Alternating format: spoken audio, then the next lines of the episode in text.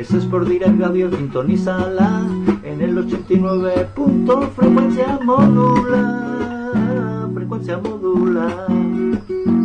Es por dire,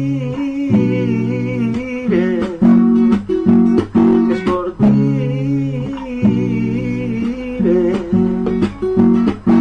Y allí Kiko García retransmitirá toda buena noticia de nuestro Málaga. También del Unicaja algo nos dirá, porque es otro deporte de nuestra ciudad. Es por dire,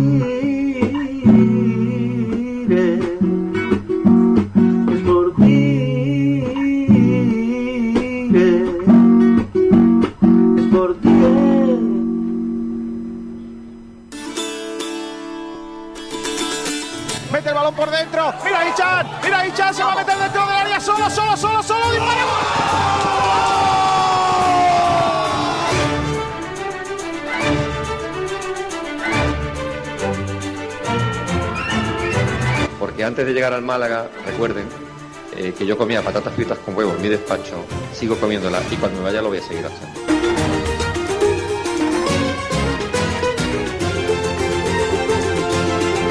Nos hemos dejado la vida, los jugadores se han dejado la vida, la gente que hemos estado el día a día nos hemos dejado la vida, eh, del día a día del trabajo con muchísima exigencia, con muchísimos obstáculos, más obstáculos, los obstáculos visibles y los que decimos nosotros son los invisibles que la gente no ve.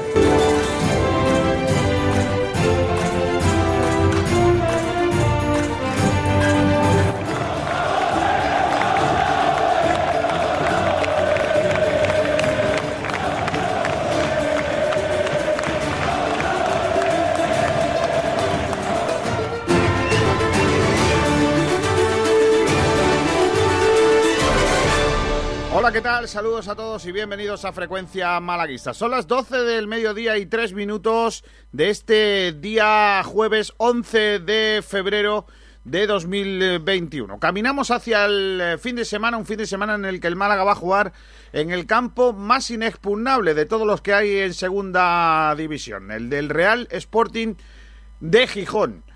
Eh, hoy hablaremos de ese partido, hablaremos de detalles importantes de la actualidad del Málaga de Fútbol, pero tenemos que echar una visual con el reojillo a lo que está sucediendo ahora mismo en Burgos. Y ustedes dirán, ¿qué, ¿a qué viene esto? Bueno, pues sí, como yo soy un flipado, pues es lo que hay. En Burgos ahora mismo se está presentando la edición de este año de la Vuelta Ciclista a España. Y os adelanto, amigos del ciclismo, lo hemos adelantado esta mañana en eh, nuestra página web sportdirradio.es y a través de nuestras redes sociales, que Málaga va a tener protagonismo. Dos etapas de la Vuelta Andaluz, de la Vuelta Ciclista a España tendrán protagonismo malagueño. Concretamente la etapa décima, que va a salir desde Roqueta de Mar y va a llegar hasta Rincón de la Victoria, que no es mal sitio, pasando desde Nerja a Vélez, Vélez por eh, el interior de la comarca de la Exerquía hasta Rincón de la Victoria, subiendo el Alto de Almachar de segunda categoría a solo 16 kilómetros de la línea de llegada. Y al día siguiente, día 25 de agosto, décimo primera etapa con salida en Antequera y salida en eh, y llegada en este caso a Valdepeñas de Jaén. Eh, hay otra etapa más con protagonismo, o dos etapas más con protagonismo andaluz. Otra, una que llega a un puerto de montaña en tierras almerienses y otra que sale de Jaén y llegará hasta Córdoba en eh, el eh, día después de la salida de Antequera, es decir, en la jornada del 26 de agosto. El 27 de agosto saldrá de Belmez, donde las caras, hasta salir ya de la provincia, o en ese caso de la provincia de Córdoba y de la comunidad autónoma española, eh, andaluza. Jolines, cómo estoy. Eh, estamos pendientes de lo que pase en esa presentación de la Vuelta a España. Ahora mismo hay unos señores bailando muy bonitos. Eh, una Vuelta a España que va a salir, eh, empezará en Burgos, desde dentro de la catedral de, Burgos concretamente. Así que hoy estaremos pendientes un poquito de eso, sobre todo cuando presenten las dos etapas malagueñas, que es lo que nos interesa a nosotros. El, pro, el productor de ese programa es el gran Nacho Portavales. Hola, Nachete.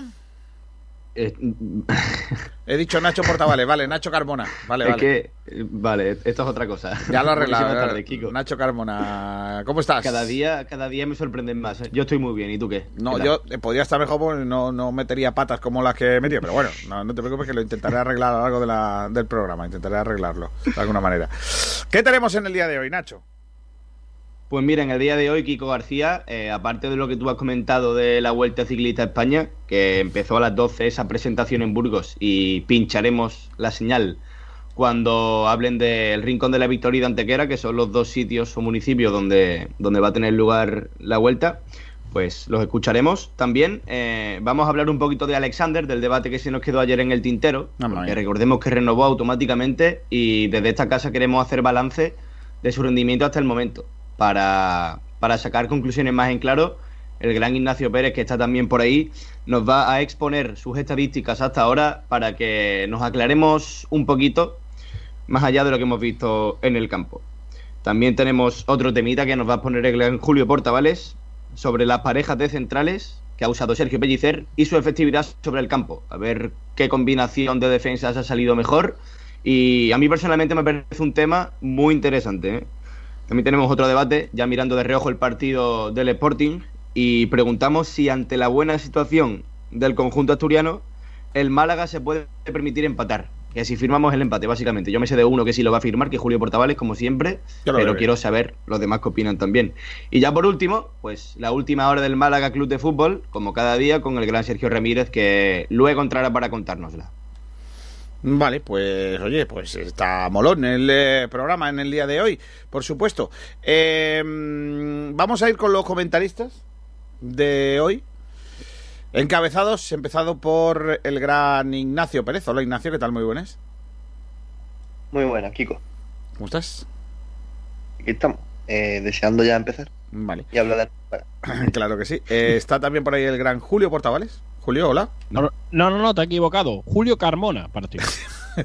muy tonto. ¿Cómo, estamos, ¿Cómo estamos, compañeros? ¿Cómo, estás? Oye, Julio, que tú estuvieses viendo ayer al chaval este, a Brutaker, el, el, chaval que se supone que representa al Málaga en la liga de, de chicos que juegan. a ver, se supone no lo representa, pero. Se supone, otra cosa que lo representa. Otra cosa que lo representa, lamentablemente. Sí, sí. Claro, Hasta ahí lo entiendo. Eh, Hombre, a ver, Kiko García, las cosas como son. Como es decir, conocerlo conocemos, por cosas malas o por buenas, pero lo estamos conociendo. Eh, bueno, lo que, lo que sí está claro es que mm, ni que decir tiene que, el chaval lleva. Esto estamos hablando de, de los videojuegos, ¿eh? ¿vale? El Málaga tiene. El Málaga está jugando en, eh, en el eh, eSport. La, la Liga eSport, sí, sí, correcto. Correcto. Y tiene un chaval, un muchacho, representando a una empresa que es la que lleva la movida. Y, y, y, de momento, porque sea el chaval, no ha ganado ni un partido. No, sí, ganó uno. ha ganado uno. Ayer, ayer perdió Con, con, Oviedo, ¿no? Sí, ayer perdió contra Oviedo. Mm, recuerdo que son dos partidos que se juegan a, dos, dos encuentros. Y en el global perdió 0-10. Así que lo que sea la defensa era la del Málaga. no, recibió menos goles fuera de casa que dentro, entonces también ah, bueno, hay que tener eso en cuenta, eh. ojo, cuidado, eh. eh vale, eh, pero no podemos no podemos pedir su cabeza.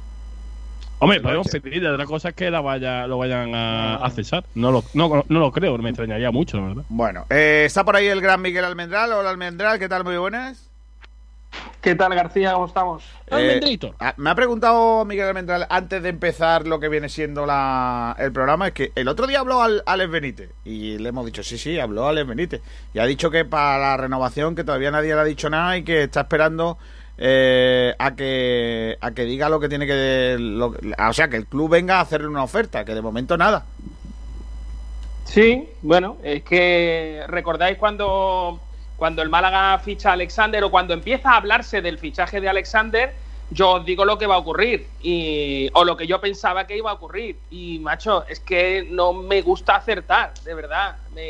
el, día que yo más feliz fue en la, fui en la radio fue ese día que, le pegué palos a duda a diestro y siniestro y, y, luego va el tío, marca y, y, hasta la mujer se ríe de mí por, por Twitter.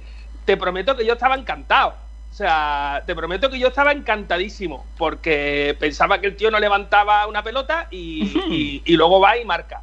Pero es que en, este caso el Málaga estaba cumpliendo todas y cada una de las bueno, de, los malos hábitos que teníamos en la época Altani. A mí me parece que, y yo lo he dicho muchas veces, que nada ha cambiado. ¿eh? No ha cambiado nada, absolutamente nada. Se siguen haciendo las mismas cosas. Pero por el hecho de que no le hayan ofreci- ofrecido la, la- la propuesta de renovación No, por el, hecho, por el hecho de hablar a boca llena eh, sobre un concepto de cantera, tener dos jugadores en el lateral derecho que funcionan bastante bien, como son Ismael y Alex Benítez, que estaba subiendo, entre comillas, y a la primera de cambio traerse a un jugador que no mejora a nadie con la excusa de que iba a ser polivalente y más que polivalente yo lo veo más de polivalencia, de que se vaya de policía a Valencia, macho. De- aquí. No, no, Sería- no. Sería lo interesante. Porque no. Alexander, de verdad, es que creo que no mejora a nadie. Y creo que ese tipo de, de manera de hacer las cosas le da un mensaje muy claro a los chicos del- de la cantera que es no fichéis nunca por el Málaga porque jamás vais a llegar. Porque a la primera de cambio va a llegar el tuercebotas de, de turno y va a fichar a un tío que le supone hacerle un favorcete a un agente de, de deportistas antes que eh, apoyaros a vosotros, que sois la, gente de cantera, lo que os lo estáis currando desde abajo. Y creo que el Málaga ha dado, pero además sobrada muestra de hacer las cosas así de mal una y otra vez, una y otra vez. Y lo único que se pide es más dinero para seguir haciendo las cosas mal. Nadie quiere cambiar a estos tuercebotas de despacho. No, no, no. Vale, después de este speech eh, tal, luego lo, lo casamos eso con lo- el debate que tenemos de Alexander, ¿eh? que también tal. Eh, fuera del Málaga, mm, cositas que tenemos que comentar en el día de hoy. La primera de ellas es que eh, está en la recta final la ampliación de bueno de, José María Muñoz en el cargo eh, de, de- del que maneja el cotarro. Eh, y de aquí a pocos días tendrá que ser ratificada esa ampliación eh, por seis meses más. Eh, bueno de momento es la jueza es la que tiene que decidirlo no el problema es que si no lo nombra él a quién pone que estamos otra vez las mismas con las mismas no o sea que Hombre, yo creo que lo volverán a alargar, ¿no? Viendo la situación en No, la que hombre, se yo, encuentra ta- yo también, yo también, pero no veo un no. escenario ahora mismo, a día de hoy, sin una ampliación de capital, no veo un escenario sin el administrador judicial. Sí, pero Kiko, yo creo que el tema este se va a decidir o se decidirá, obviamente ahora con la situación del COVID, que está todo mucho más parado. Pero, pero yo creo que, que esto en verano se tiene que decidir algo ya, o en verano muy a- o antes de empezar la próxima temporada. ¿eh? Y parece, ¿Cuándo es la fecha límite? eh, creo que la semana que viene, pero no sé exactamente el día, pero yo creo que la prolongación de, de otros seis meses del administrador judicial supondría eh, la renovación de Manolo, ¿eh? que yo creo que se está esperando a eso, porque si no, no lo entiende nadie. Manolo no merece la renovación. Vaya, Miguel. No lo esperaba. No esperaba esa Lo respuesta siento, Miguel. soy coherente con mis palabras. Sí, sí, un, sí, tío sí. Que, un tío que se trae antes a Alexander antes que renovar a Alex Benítez, para mí no merece la renovación. Más que nada Pero porque Miguel, creo- mira, yo- Y además un tío que dice que no tiene plan para el año que viene, que es que no lo tiene, no merece la renovación. ¿Para qué lo voy a renovar? Yo, yo mi opinión me la estaba guardando para el debate de Alexander, pero te voy a dar algunas pinceladas para que te esperes más o menos lo que te voy a decir. Yo creo, y lo más lógico para mí es pensar que si no se está hablando de una posible renovación para Ale Benítez, es porque quizá no da el nivel del primer equipo y aunque Alexander no esté rindiendo como nos ¿quién gustaría, eso, Ale Benítez Carmona? puede Si que no llegue a su nivel. ¿Cómo? Pero que lo hemos visto. Yo no Escúchame, que yo todo esto, escucha, es que yo todo esto, si no hubiéramos visto al jugador, trago, tío. Es más, ese fue el argumento que usó Kiko García con Deco. Deco no es nadie, Deco no se ha asomado nunca, Deco no sé qué, Deco no sé cuánto. Deco no jugó ningún partido en primera división, o sea, con el, con el primer equipo. Entonces, no podemos decir quién era Deco y si era bueno o si no lo era. Bueno, pero, pero no podemos Que decirlo, Ale no. Juega de lateral No, derecho y de pero, lateral pero Miguel, izquierdo. pero Miguel, cumplido. no podemos decirlo, no podemos decirlo afortunadamente, creo, porque los que depositaron en Deco mm, unas esperanzas mm, tal estaban equivocados. A la prueba me remito. ¿Dónde está Deco? ¿Tú sabes dónde está Deco? No, no, ni idea. No sabemos Creo quién es Deco. del coche, O sea, Deco. de- el decodificador. El decodificador es el de la tele, el otro. Claro, entonces- sí, sí, que no. Pero Deco- que con Alex Benítez no podemos decir lo mismo. Bueno, pero lo no, de Alex Benítez sí. es una cuestión de dinerito en el bolsillo para alguien. Esto es así. O sea, no es, una no es una- un asunto deportivo, es un asunto político, de, de política de club o de como lo queráis llamar, de llevarse bien con una gente y no con otro y de tal. Pero es que esa no es la filosofía que necesita el Málaga. El Málaga necesita, porque además predica, una filosofía de cantera y no la hace. Yo estoy de acuerdo ahí. Yo estoy de acuerdo ahí con Almendral. Además, no solo eso, García Carmona, es que al final eh, estamos mirando muy a corto plazo, a medio corto plazo, pero también hay que mirar un poco al futuro. Pienso yo que a lo mejor eh, Nacho Carmona cree que a día de hoy Alexander puede ser mejor que Alex Benítez, pero el rendimiento máximo o el punto álgido de la carrera de Alexander ya se, ya se vio en su momento. Es decir, no te va a dar más de lo que ha dado ahora en el Málaga. Ese es su tope. En cambio, Vamos. Alex Benítez, pienso yo que es un jugador tiene mucho recorrido todavía y que puede ser un jugador muy importante para el Málaga. Y eso el Málaga también lo tiene que aprovechar. Tiene que mirar al presente, pero también al futuro. Dejadme que salude a Antonio Roldán, que Antonio. lo tenemos ahí a la espera. Hola, Antonio. Hola, hola, ¿qué pasa, compañero? Hoy tenemos debate chulo también con eh, la cantera de por medio. Ayer ya lo tuvimos. Y si quieres, Pedro, eh, digo Pedro, Nacho, podemos arrancar Antonio. precisamente por lo Me de. gustaría, eh, Kiko, me gustaría dar mi opinión eh, sobre el tema de que está hablando Miguel, ¿no? Que lo hablamos conjuntamente porque coincidimos Miguel y yo que era eh, cuando se acercaba al mercado de invierno que deberíamos mantener esa posición con los dos canteranos, con, con Ismael y con y con Alex Benítez y reforzar el carril izquierdo, ¿no? Que, que tan solo estaba Mato, ¿no? Y bueno, yo soy partidario. Lo que pasa es que el, yo creo que el por qué la han firmado es por lo que hablamos también después, que tiene. Nosotros siempre apostamos por la cantera, pero también haciendo un análisis frío, la dirección deportiva ha dicho, bueno, si no podemos hacer ficha profesional, Ismael, tenemos que, que hacer un fichaje profesional, porque si no después vamos a estar muy limitados, ya que tan solo pueden jugar cuatro jugadores de campo, ¿no? De, no profesional, de cantera. Y yo creo que por ahí tuvieron que firmar a un profesional. Y bueno, Ale Benítez también ha roto los planes, porque ellos sinceramente, la dirección de la academia, me refiero a Duda y compañía, ellos pues no, no ponían ni un duro, y mucha gente no ponía ni un duro, porque la irrupción de Ale Benítez, y por tanto yo creo que en principio la mente era poco a poco en el malagueño, y ya la siguiente temporada, pues sí, de Ale Benítez, pero es que está dando pasos gigantados. Pero Antonio, ni la, pero Antonio ni este ni la siguiente, porque es que Alexander va a renovar para el próximo año. Claro, claro, es que era una cláusula. eh, si cumplía cinco partidos, pues renovaba un año. Por tanto, es lo que hablamos, ¿no? Claro, al firmar Alexandre, que, bueno, que ha habido, ha tenido partido bueno, partido malo, eh, está claro que el lateral zurdo lo ha tenido malo porque no es su posición, ¿no? Está claro.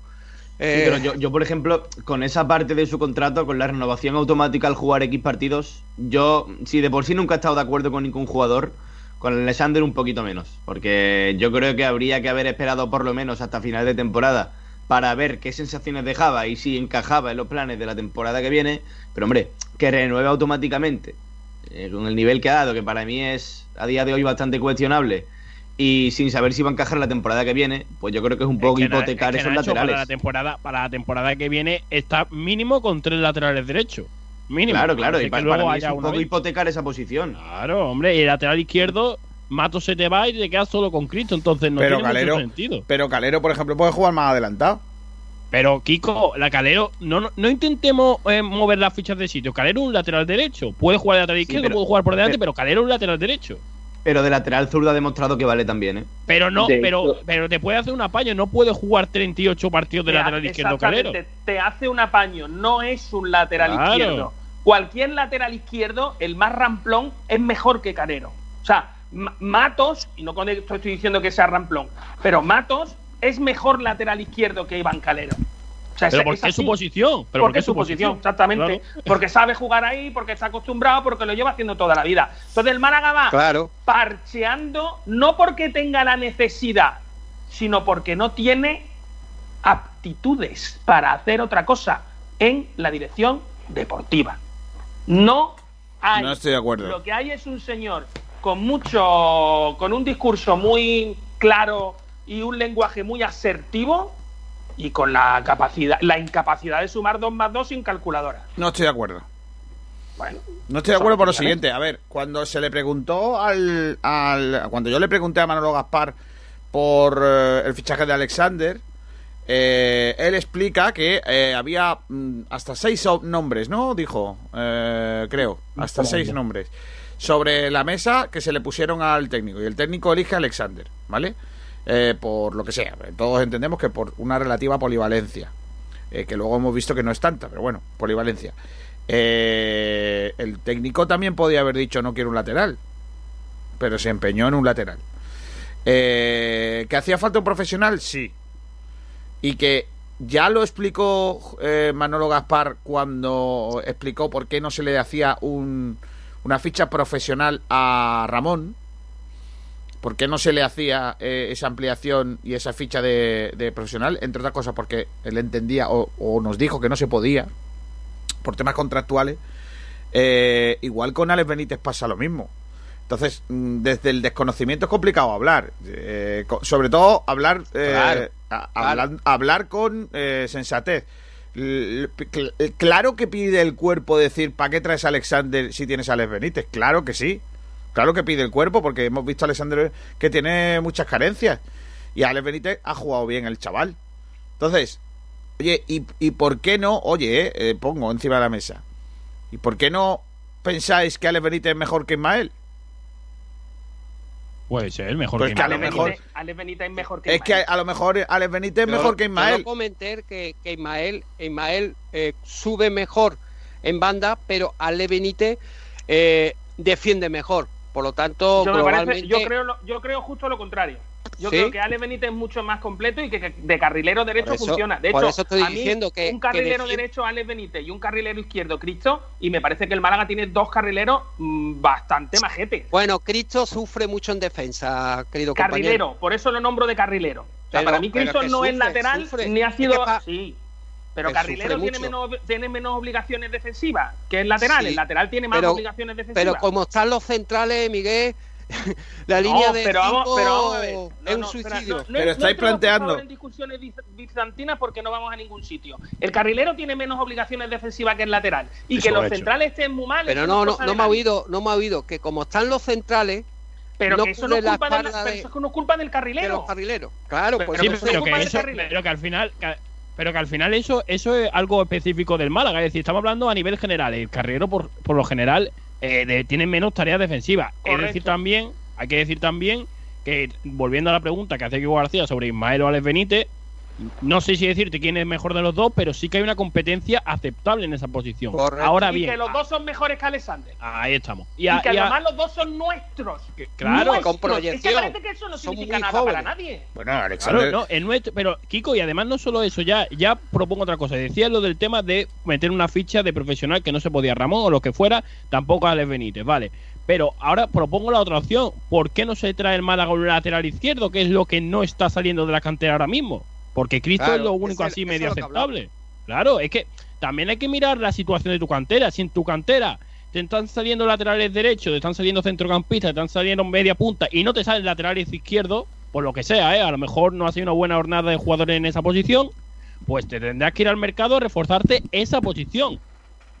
Y además es que no solo está Ale Benítez y, y Ismael, es que eh, ayer me pareció muy bueno el partido de Antoñito y, y lo llevo comentando muchas veces, Antoñito es un gran lateral derecho.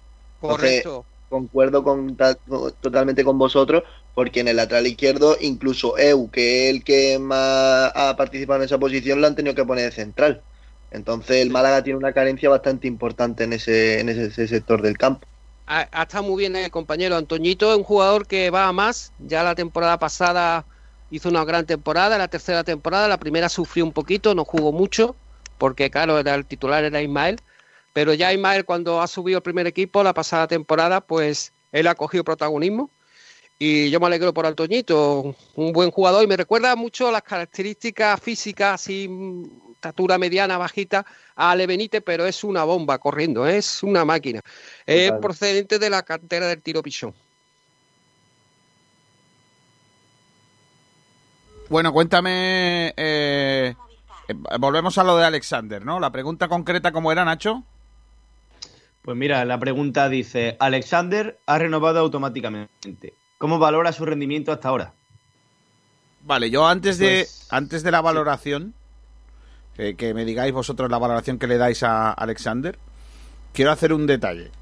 Cuando se habló al principio de la, en la presentación de Alexander de que estaba en sus manos eh, renovar, eh, que la renovación se podría hacer en el caso de que llegara a una serie de objetivos, jamás pensé que era un objetivo tan bajo. Y me parece absolutamente increíble que la renovación de un jugador se cumpla por jugar 45 minutos en al menos 5 partidos. Es una tomadura de pelo. Yo es que. García no quiero tomar, no quiero mal pensar, pero saqué yo el otro día los datos para la web del tema de eh, Alexander y es que desde que llegó ha jugado más del 60% de los minutos. O sea, más que que- los dos laterales derechos. Si queréis, eh, yo tengo aquí los datos. eh, Claro. lo, lo puedo dar antes de. Perdona, perdona. Que, que te, que te he pisado, Ignacio, lo siento. lo nada, no te preocupes, pero lo digo por si queréis que, que lo dé ya. Dale, Sí, dale, sí, dale. Y nos ilustras un poquito. Bueno, pues eh, hasta ahora eh, Alexander González ha jugado un total de seis partidos con el Málaga, cuatro en Liga y dos en Copa, repartido en 389 minutos. Eh, lo que decía Julio, eh, bueno, ha, caído un poco en estos últimos partidos y es que ha jugado el 51% de los minutos. Eh, en, en estos partidos eh, ha cometido un total de siete faltas, solo ha recibido dos ha recuperado eh, 25 balones y ha perdido 86, un, bastante, un número bastante alto. Eh, solo, solo ha conseguido eh, bueno, eh, ganar duelos regateando en dos ocasiones y ha sido regateado en tres. Eh, ha completado un total de 159 pases y ha rematado cuatro veces y solo uno de ellos a puerta. De los seis partidos que ha disputado, cinco han jugado de inicio y, bueno, de los, de, los, de los cinco partidos que ha jugado de inicio, en cuatro ha sido sustituido. Eh, y en dos de ellos en, el inicio de la segunda parte. Eh, ha jugado tres en los seis partidos ha jugado tres veces de lateral izquierdo y otros tres de lateral derecho. O bueno, en de- cuando digo lateral izquierdo lateral derecho también me refiero a carrilero. Eh, en estos partidos el Málaga ha ganado dos, dos encuentros, ha empatado uno y ha perdido y ha perdido tres, eh, encajando eh, siete goles y, y marcando cinco goles, o sea, cin- cinco goles a favor. Eh, he querido buscar el porcentaje de aciertos eh, de centros eh, de, de Alexander, pero no lo he encontrado. Pero bueno, para terminar, me ha parecido interesante comentarlo. Y es que el Málaga es el decimoquinto equipo que, eh, de, que mejor porcentaje tiene de acierto en centro. Y me parece eh, bastante bajo, con solo un 21,49% de acierto. Y como en esto tiene mucho que ver los laterales, pues me ha parecido interesante comentar. Y estos son todos los datos.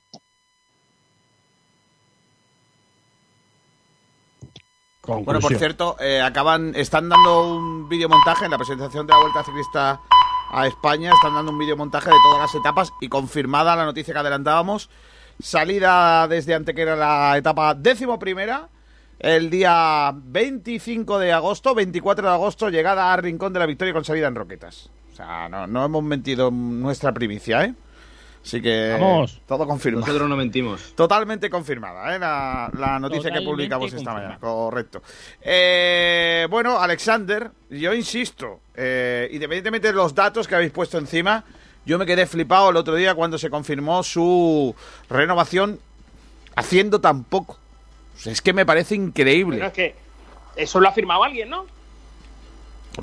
Que por cierto, ¿no, ¿no os parece un poco incongruente que, al, que, venga aquí el director deportivo y diga no tenemos plan para el año que viene y firme un tío que con 45 minutos en 5 partidos ya va a ser el cuarto lateral derecho? Yo es que lo de que no tenemos plan para el año que viene no me lo tomé como algo tan tajante como tú, Miguel. Yo me lo tomé como algo eh, similar al partido a partido. Es decir, vamos a intentar acabar con el marrón que tenemos ahora mismo, que no es pequeño, y ya el año que viene, pues pensaremos qué hacer con el que se nos viene encima. Pero yo no me lo he tomado como algo tajante o como ir a la deriva partido, como tú. Pero el partido a partido, en, en cuestiones deportivas, mm, es discutible. Habrá quien le guste y quien no. Y tendrá gente a favor y gente en contra. en empresa es un suicidio. Un suicidio económico, inmediato. Ah, Es un suicidio, vamos. Ahí estoy de acuerdo. Eso es Sí, cosa de de hecho, autónomo. Es que de hecho, de, es que de hecho, Almendral, eh, las empresas por eso tienen unos planes a corto, a medio y a largo plazo. Correcto. Y luego los vas cambiando, ¿eh? Claro. Que, que no pasa nada por cambiar. Claro, claro, que van variando en consecuencia a lo que necesite, a la situación Pero el, club, que, el pero que no puede con todo, o sea, me refiero, yo, yo siempre hablo, yo, yo empecé siendo autónomo, ¿vale? Y cuando y en mi época de autónomo yo lo que recuerdo es que no dabas, no llegabas a nada, es que no llegas a nada, o sea, no te da tiempo a hacer nada bien, nada, porque tú quieres hacer esto y tienes que hacer lo otro y tienes que hacer esto, las obligaciones con esto son muy difíciles, las otras, las otras, y ahí es que no hay ni plan ni hay nada. Y un día aprendes que las cosas se hacen de otra manera, a través de lo que sea, de formación o de tal y de cual, y empiezas a entender que la planificación es no necesaria, es imprescindible, porque si no, no te enteras ni, ni, ni si llueve de arriba o llueve de abajo. Hombre, pero yo creo que. es que también hay que decir. Sí, sí, dale. Eh, yo creo que el Málaga sí está haciendo un. eh, sí está pensando en el futuro. Lo que yo creo que se refería a Manolo es que el Málaga a día de hoy. Y, y va más, mucho más allá de que Manolo no sabe si va a estar la, tem- la temporada que viene, que se supone que sí. Es que el Málaga la, la temporada que viene no, no se sabe todavía ni el límite salarial que tiene ni el presupuesto. Entonces él tiene que trabajar en tres escenarios diferentes. Pero eso ya lo hemos hablado, Pero es verdad, llevas toda la razón. Yo creo que Miguel Claro, es claro. excesivamente eh, duro con esas palabras que decía de lo de. de No lo soy de- duro, Sí, las yo sí. sumo. a- a- yo voy sumando las cosas que. Es que lo que a mí me, me extraña es que vosotros critiquéis cosas, pero no las metáis en el saco. Y luego se os olvide. Y luego, no, no, si yo renuevo a Manolo Gaspar. Pero, ¿cómo cojones vas a renovar un tío Oye. que dice eso y que luego, además de eso, mm, hace lo que acaba de hacer con Alexander? Te voy a Pero- decir por pero, qué. Miguel, pero, pero vale que Manolo Gaspar ha tenido sus errores, como todos los profesionales, pero es que ha tenido muchísimos aciertos también que no tenemos en cuenta, que la situación Carmona, ha sido muy complicada. os Miguel. dije hace es que, dos meses es que me da la que sensación la de que tú usas de- este tipo de declaraciones como excusa para reforzar tu discurso destructor, Miguel. No, no, no, no. Hace dos meses o un mes y pico, cuando va a llegar Alexander, o hace un mes y algo, no me acuerdo cuánto tiempo, os dije, la llegada de Alexander supone dos cosas. Uno, la salida de Alex Benítez del club. Dos, mandar un mensaje muy claro a, la- a- a todos los jóvenes que pudiera fichar el Málaga, es, no fichéis jamás por un equipo como este, porque nunca van a contar con vosotros. Pero no es Os van a así, eso no es verdad. Pero eso no es verdad. Eso- No, no, eso es así. No, No. estoy de Es que si yo soy Miguel, ahora no mismo, yo soy ahora mismo un chaval de cantera y tengo una opción de irme al Málaga, al Atlético Malagueño, o tengo una opción de y me voy a otro, porque el Málaga no va a contar conmigo. Díselo a Antoñín, por ejemplo, díselo a Ramón, por ejemplo, también, Claro, díselo a Juan de. claro. Hombre. casas. Vamos a ser serios, cuenta- casas. Pero Claro, ojo, ojo, no que- es. Ojo, Que hay de verdad, que, digáis hay que entender eso, que. que, digáis eso, No, que pero- no os acordéis de lo que ha dicho Borja Aranda todas veces, que por cierto Kiko García defiende también, Vale, sí. de solo los clubes que están en la más absoluta ruina miran a la cantera. Claro. La necesidad, siempre, ¿eh? la necesidad. Acuérdate, no, pero ha sido la acuérdate necesidad. cuando estaba Pellegrini. Cuando estaba Pellegrini, nadie miraba la cantera porque se fichaba por talonario. Eh, Eso, es- eso está clarísimo. Eh, acuérdate también, en la, en la década del 80, con Antonio Benítez de entrenador, había nueve, nueve canteranos en el once dia- eh, inicial del Málaga. Que bueno, que, que le metimos 6-2 al Madrid, 5-1 al Atlético Madrid, 3-1 al Valencia Rosaleda y llegó a ser colíder con el Barcelona en la temporada 83-84. Pero claro, es por necesidad económica, si no se, no se apuesta. Pero también eh, estoy en algunas cosas de acuerdo con Miguel, pero en otras no. Yo creo que eh, aquí en buen escaparate. Buen escaparate siempre ha sido un buen escaparate en las últimas cuatro temporadas, no las tres primeras del jeque, que como he dicho era inversión astronómica. Y bueno, eh, la cantera pues se miraba poco, ¿no? De hecho, acuérdate, Isco, Isco no contó para Pellegrini. Isco jugó porque se lesionó eh, el jugador que venía del Madrid, ahora mismo no me acuerdo, Batista. Pero hasta la lesión de Batista, eh, la primera temporada de Isco no salió titular. La primera temporada de Isco, Isco juega en la derecha y se cambia a la izquierda porque en la derecha estaba Cazorla. O sea, Sí, se sí, no, a la no, izquierda no, pero pero, escúchame, que él cuando salió de titular, en la jornada 11 o 12, creo recordar, fue porque se lesionó Batista. Mientras era No, suplente. suplentísimo. contaba, Isco contaba desde primera hora, fue un fichaje. No, no, no, mira, mira, mira bien el calendario, de verdad. Sí, pero Porque, esa temporada. yo Nico me he fijado mucho porque lo, lo he seguido del Atlético Menavier en categoría Levine cuando lo quería precisamente Mané Casanova, estando en el español. Ya, lo, Bueno, ya se pero- fijó con él.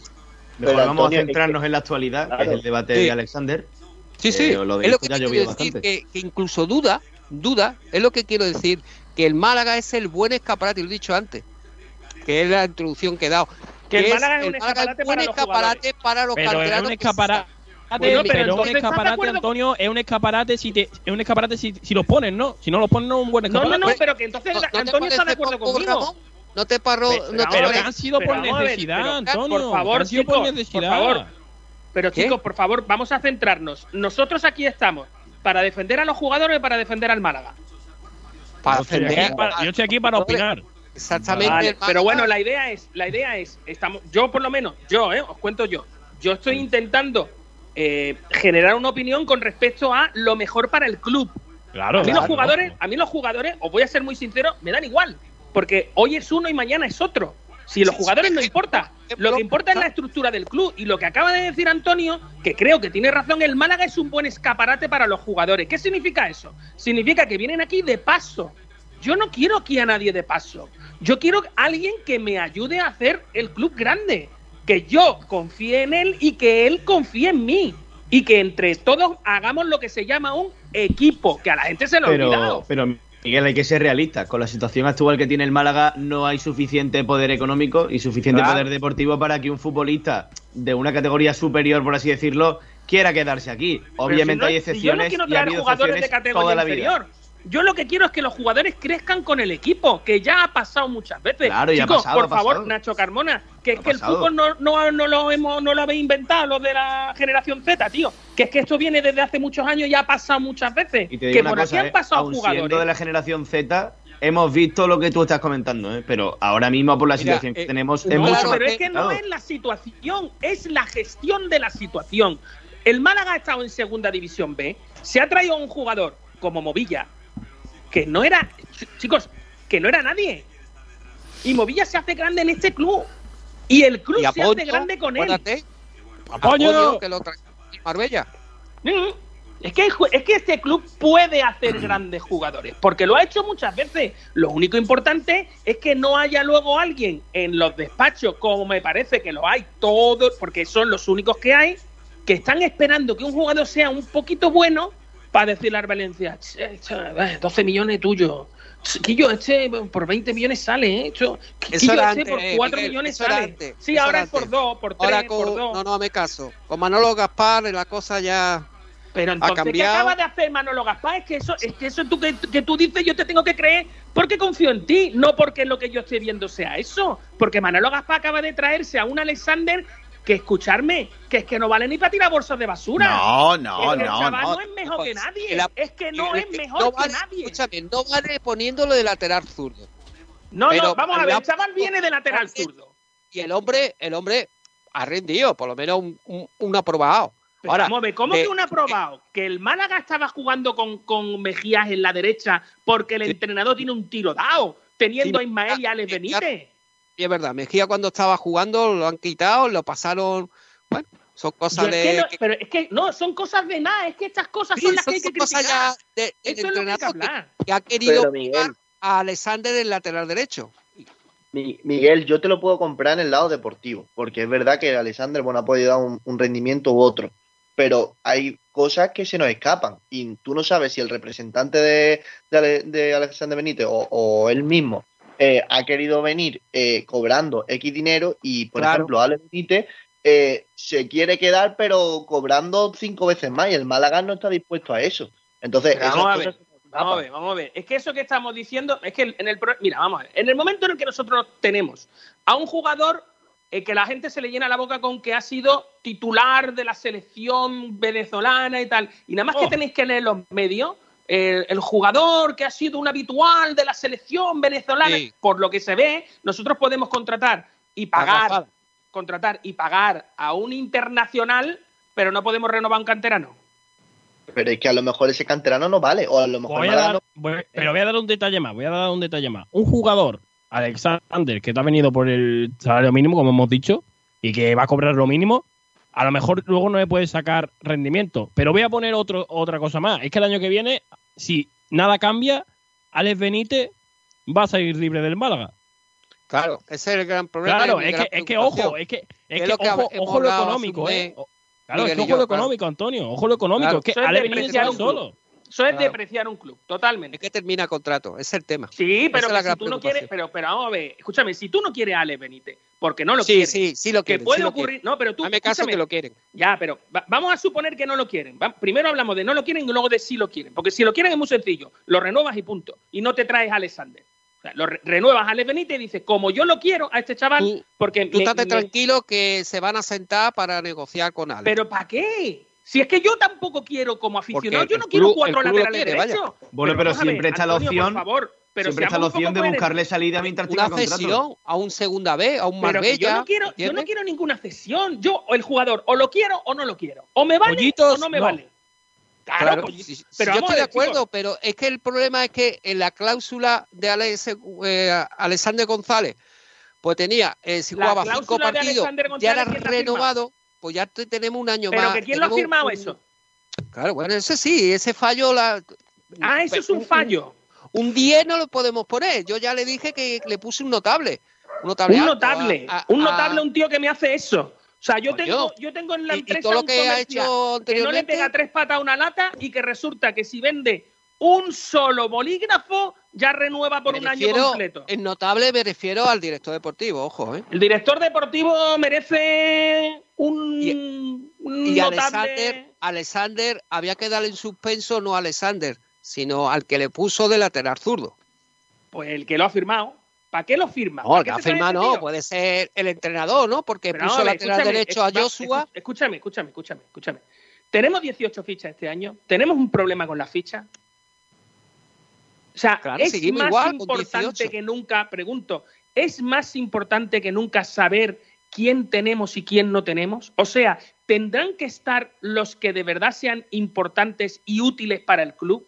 Porque si Y vamos también- trayendo cuatro laterales derechos, es que el propio discurso de Manolo Gaspar se cae enseguida. Porque has fichado a un tío porque dice, no, no De- le hemos hecho ficha a algunos canteranos porque nos van a seguir ayudando desde, desde la cantera, o sea, desde el- con ficha del filial. Y eso Mm. supone que nosotros ampliamos, entre comillas, la posibilidad Dejadme- de tener más jugadores. Dejadme, chicos, porque está presentando la novena etapa, que es la etapa que llega a Benefique, el alto en tierras almerienses. Y ahora le toca el turno a la etapa de Rincón de la Victoria. Por cierto, están presentando Carlos de Andrés y Perico Delgado lo- las distintas Ojo, etapas. Perico. Y le ha tocado a Miguel Indurain, que va a hablar de la etapa de Rincón de la Victoria. O sea que, fíjate, el más grande de todos los tiempos. Que fíjate, ya te digo.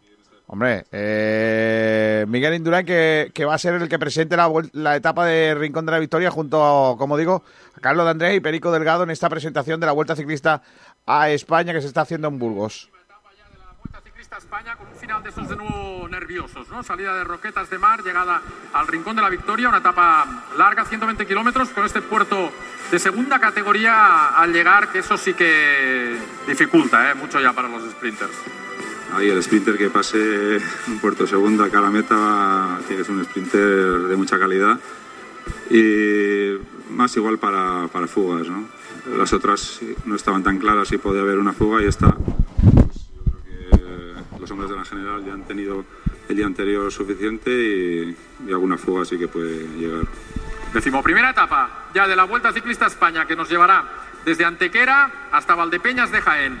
Un final típico, conocido, ¿eh? con toda esa zona final del puerto de Valdepeñas de Jaén y el repecho de meta, que es de los que sí que hacen diferencias. Ahí, no te, ahí tú no te gustaban esos repechos tan duros y tan cortos. ¿eh? Bueno, te adaptas a lo que hay. Me, gustar, me gustaban más contra los largas, pero este terreno es muy complicado. Es un terreno sube-baja todo el día. Bueno, pues ahí estaba la presentación de esta eh, dos etapas malagueñas de la Vuelta Ciclista a España. Recuerden, 25, 24 y 25 de agosto. La etapa de Rincón de la Victoria que sale en eh, Roquetas de Mar con llegada a Rincón de la Victoria, el Alto de Almachar. Que hacía referencia a Miguel, eh, a Miguel Mendra, iba a decir Miguel Indurain, eh, de, bueno, de las posibilidades de la, de la escapada. Es una etapa muy similar a la que hace unos años encumbró a Miguel, eh, perdón, Alejandro Valverde en Rincón de la Victoria, con eh, victoria final. Mm, claro, es otra vuelta, es otra etapa y hay otras estrategias. Pero sí es una etapa que los que coronen el puerto de Almachar por delante tienen muchísimas posibilidades de llegar. Y, mm, va a ser muy bonita, ¿eh? va a ser muy bonita la llegada final aquí a Rincón de la Victoria, la salida de Antequera al día siguiente en pleno agosto. Calorcillo también está asegurado. En fin, eh, pues esa es la presentación de las dos etapas malagueñas en esta Vuelta Ciclista a España que se celebrará en el mes de agosto. Eh, luego en el sprint eh, seguramente ampliaremos la información con Pablo Gil y todo el equipo. Eh, vamos a leer oyentes. Tema Alexander, querido y, y, y amado Nacho Carmona. Lo de querido y amado ha sido mientras te acordabas de mi nombre, ¿no? No. No, es que lo sientas de verdad. No, pues tú sabes que a mí me gusta hacer poner calificativos a, a- a los compañeros. Pues mira, Pedro Si Jiménez. quieres te digo eh, absolutamente perro, nulo, mm, Alexander o lo que quieras. Dile cariño. cariño, como Carlos. claro. Cariño, he, he cogido a los niños. Pues mira, Pedro Jiménez, del tema de Alexander, ¿Quién es dice? El año que viene ya tenemos a Calero y Alexander, más Casas y Benítez. O alguno de los profesionales sale o lo tendrán que hacer los canteranos. Y luego continúa en otro tuit y dice: Conforme al rendimiento, funciona de carrilero y seguramente de extremo. Una de sus características, entre comillas, que le hizo fichar por el Málaga era poder jugar en la izquierda y ya hemos visto que no rinde.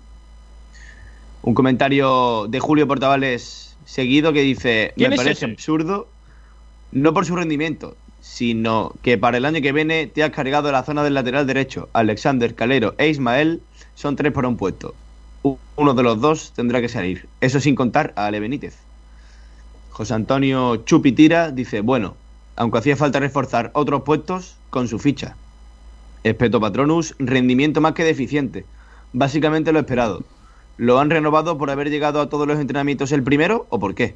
No creo que fuera necesario su fichaje. Y ahora lo vemos a tener, lo vamos a tener otro año más en la plantilla, perdón, mientras que se corta la progresión de los canteranos. Francisco Javier dice, ¿cómo? Así, emulando un poco al chiquito de la calzada. ¿Cómo? Pues como no ofrezca un rendimiento superlativo en los partidos que quedan, me parecerá un error garrafal del club. ¿Esto se ha sabido ahora o ya se sabía antes? Hashtag pregunto. ¿Se sabía antes el qué? ¿Se sabía antes Dime, el dime. qué? Se sabía, se sabía. ¿Pero qué Pues se sabía sabes. antes? La pregunta exactamente cuál era. Es lo que quiero saber. La pregunta es, ¿esto se ha sabido ahora o ya se sabía de antes? Hashtag pregunto.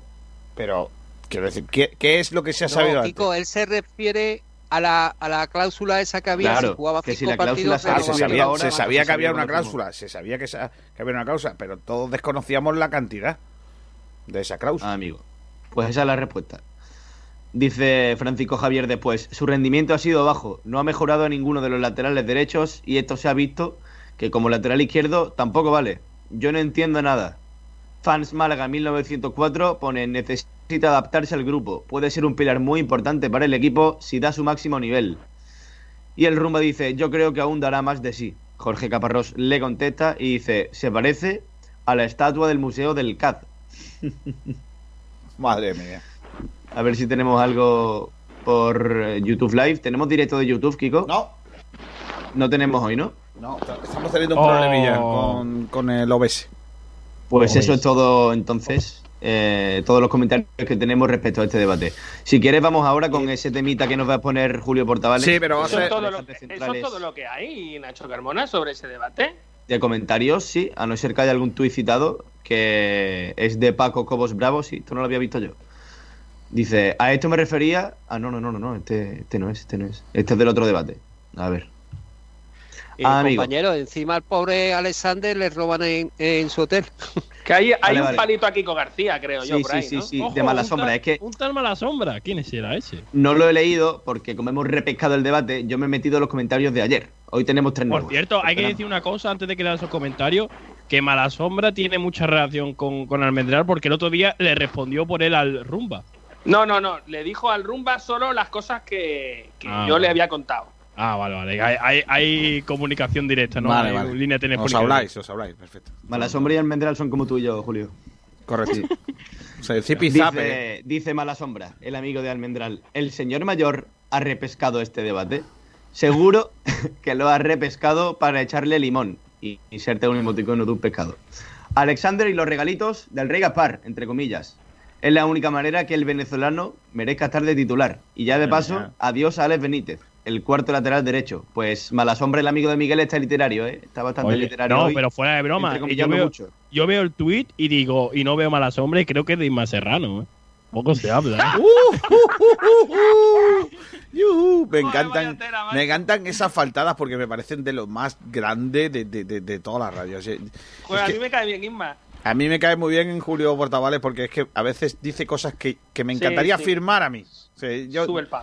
Me, me, me encanta que las cosas que dice Julio Portavales que muchas veces digo, hostia, esto lo hubiese firmado yo firma, firma el empate. No, no, tú es, eso no, eso no. Bueno, pues nada, eh... Espérate, espérate, espérate, que tenemos Ah, que hay más. Venga, vale, vale, venga, venga, venga. venga. Dice JC que lo flipas. Hasta ahora no ha aportado gran cosa, ni en ataque ni en defensa. Y para acabar, Andrés Barranquero dice: Esto es de Miguel Almendral, ¿no? Miguelito, deja de echarle palos a Alexander, que bastante tiene con lo suyo. Hombre, hombre. Pues yo creo que ya sí que sí, esto es lo que tenemos. No nos dejamos nada Al- ni de ayer ni de hoy. Y si te parece, Kiko García, Sí. vamos con ese temita que nos va a poner. No, Julio no me parece. Vamos a vender publicidad que no hemos vendido nada. eso, que luego pues, viene el tío Paco con las rebajas, que son muy... Perdóneme usted. hombre, ya está bien. Tengo que preguntarlo, ¿eh? Pregúnteme si soy Pregúntalo. manitas. Atención, ¿eh? Cuidado, a ver la mención cómo la hacéis, ¿eh? A ver, a ver. Si se te atora el bajante, ¿a quién hay que llamar, eh, Julito? Ahí más serrano. No, no, no, no, no, no. No, hombre, no. Pues no sé, Kiko García, porque últimamente no tengo. Estoy mal con, el, con los atores y eso, y no, no sé dónde llamar, Kiko García. A ver No, si me no- puedes ¿no sabes a quién llamar en caso de que se te atore un bajante o lo que viene siendo... el-. Es que soy un despreocupado de la vida, lavadero. Kiko García. No, No sé cómo lo hago. Pues tienes que llamar a Enrique. Ah, Enrique. Claro, Enrique. ¿eh? Oh, Enrique qué de es Enrique. Te, te Oh. arregla todo lo que viene siendo lo bajante. Que tienes la fosa séptica a tope. Pues, Por ejemplo, has cogido el triturador y se te ha, se te ha taponado la, el bajante del lavadero. Pues mm, de O cuando, te, o cuando te afeitas, Kiko García, que se te caen los pelillos en. Y se en queda, el- claro, y no corre para abajo. Claro, claro. O, O por Enrique. ejemplo, tus vecinos han echado las toallitas. Las toallitas no hay que echarlas por el, por el váter, ¿eh? No, no, no, no. De No sé. hecho, hay un cartel en todos los Mazonas que lo dice bien claro. Hombre, Ya sabemos cuál es el sitio del McDonald's que más frecuenta. madre mía. Por lo que sea. Por lo que sea. Cuando se atascan las cañerías hay que llamar a... ¡Enrique! Madre mía. Enrique. Vamos a hacerlo otra vez. Yo creo que es más el tema, eh, es un poco Diego. O sea, pegaría bien en la mención eh, en lugar de Diego, Enrique. ¡Enrique! Así. ¿No, ¿no parecéis? Eso es. Venga, vale, vale. ¿Vale? Cuando se te desatore, cuando se te atore el bajante hay que llamar a Enrique. Madre mía, Roldán, ha llegado un poco tarde, ¿eh? También te lo digo. ¿Estás cansado de darle al chupón por culpa de un atoro en tu casa? ¿Las lluvias han llenado tu fosa séptica o simplemente el agua no corre? Desatoros Enrique es tu solución. Somos especialistas en limpiezas industriales y de alcantarillados. Desatoramos todo tipo de tuberías y fosas sépticas. Tenemos servicio las 24 horas del día. Llámanos al 685 96 31 84. Estamos en Los Palmas, Rincón de la Victoria. Desatoros Enrique. No nos para ningún tapón. Somos y podemos con todo. Recuerda nuestro número 685 96 31 84. Nunca se sabe cuándo van a atorarse tus tuberías. Nosotros estamos esperando para ayudarte las 24 horas. Desatoros Enrique. Marido de alquiler, dígame. Buenas, mira que mi marido me tiene el jardín abandonado. ¿Pueden venir a darle un arreglillo? Marido de alquiler, lo que no hace su marido en casa, se lo hacemos nosotros. Servicios de limpieza, pintura, electricidad, jardinería, bricolaje, recogida y venta de muebles usados, portes y mudanzas a todo el país. Llámenos al 622 49 45 93. 622 49 45 93 y le daremos un presupuesto sin compromiso. Marido de alquiler. Lo que no hace su marido en casa, se lo hacemos nosotros. Todo lo que tengo es tuyo. Caseros María Conejo. El sabor y la calidad tradicional de la pastelería de siempre. Horneados al estilo tradicional de la Axarquía para ofrecer todo el sabor y calidad de los productos artesanales hechos a mano, sin aceite de palma, sin conservantes ni colorantes. Los de toda la vida, del horno a tu mesa. Prueba nuestras tortas de aceite de Río Gordo, magdalenas caseras, mantecaditas de chocolate y nuestros bizcochos de almendras de la Axarquía, de pasas de nuestra comarca y arándanos, rellenos de crema de vainilla, de chocolate, roscos de vino de Málaga al horno, tortas de canela. Tenemos magdalena sin azúcar y sin lactosa. Encuéntranos en las tiendas de tu barrio y en los supermercados Mascom. Dulces caseros María Conejo, con el sello de sabor a Málaga. Desde 1976, 617 47 4601. Búscanos en redes sociales. Dulces caseros María Conejo. Los mejores forjados, rejas, puertas y ventanas y a los mejores precios en talleres metálicos Diego Rodríguez. Calidad y servicio con unos precios inigualables. Somos especialistas en ventanas, mamparas de baño y de oficina, rejas, puertas, barandillas. Pídenos presupuestos sin compromiso en los teléfonos 952 30 85 86 o 639 01 18 30. Le esperamos en calle Navia número 21, Polígono San Alberto en la zona de Carlinda. Talleres metálicos Diego Rodríguez. Tradición familiar de padre a hijo con más de 50 años de experiencia.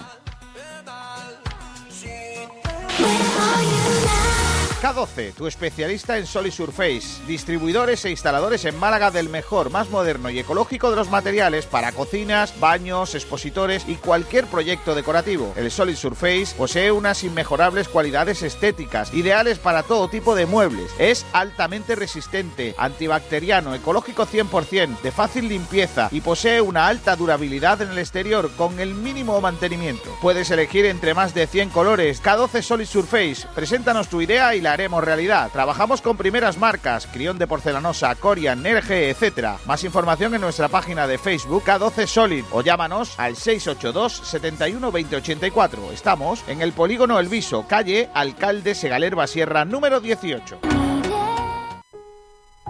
Cada botella de Tagus de Bodegas Excelencia cuenta una historia. Una historia que comienza seleccionando manualmente los mejores racimos de Cabernet Franc en nuestras propias vides de la serranía de Ronda para después reposar en una barrica de roble francés que le aportará cuerpo y aroma. Una botella de Tagus Tinto Roble tiene mucho que decir. Admire su color, aspire su aroma, saboree sus matices. Tinto Tagus, disfrútelo con todos los sentidos.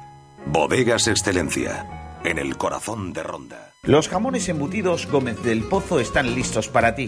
Te están esperando con el mejor sabor, con todo el aroma y calidad que nos caracteriza. 50 años dedicados a ofrecer la mayor selección en nuestros productos.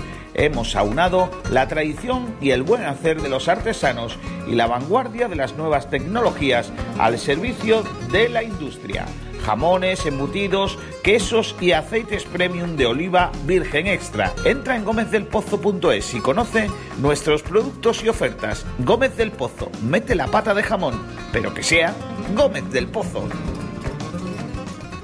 Restaurante Gaby, los pescados y mariscos de siempre frente a las playas del Palo. Nuestra especialidad, la atención al cliente. 44 años de experiencia nos avalan. Nos puede encontrar en calle Quitapena 73, en las playas del Palo. Teléfono 952 29 71 51. No se pierdan nuestros cartuchitos de pescadito por tan solo 6 euros y nuestros espectaculares arroces. En Restaurante Gaby hemos sido dos veces campeones de Málaga en espetos. Restaurante Gaby, nuestra especialidad, la atención al cliente. Teléfono 952 29 71 51. Calle Quitapena 73, en las playas del Palo.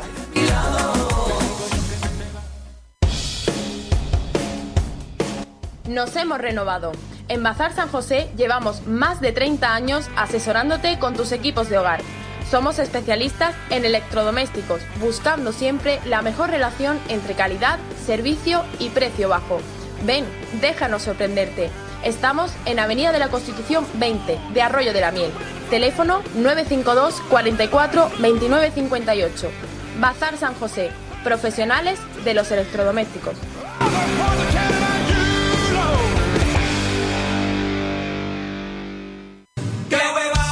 Porque esta temporada va a ser complicada. No es un huevo que se echa a freír. Porque cada partido saldremos a comernos al rival con humildad. Que yo comía patatas fritas con huevo en mi despacho. Échale huevos. Vive con Sport Direct Radio en el 89.1 de FM y en sportdirectradio.es todos los partidos del Málaga Club de Fútbol. Porque tiene unos huevos muy grandes. Sport Direct Radio, otra forma de hacer deporte.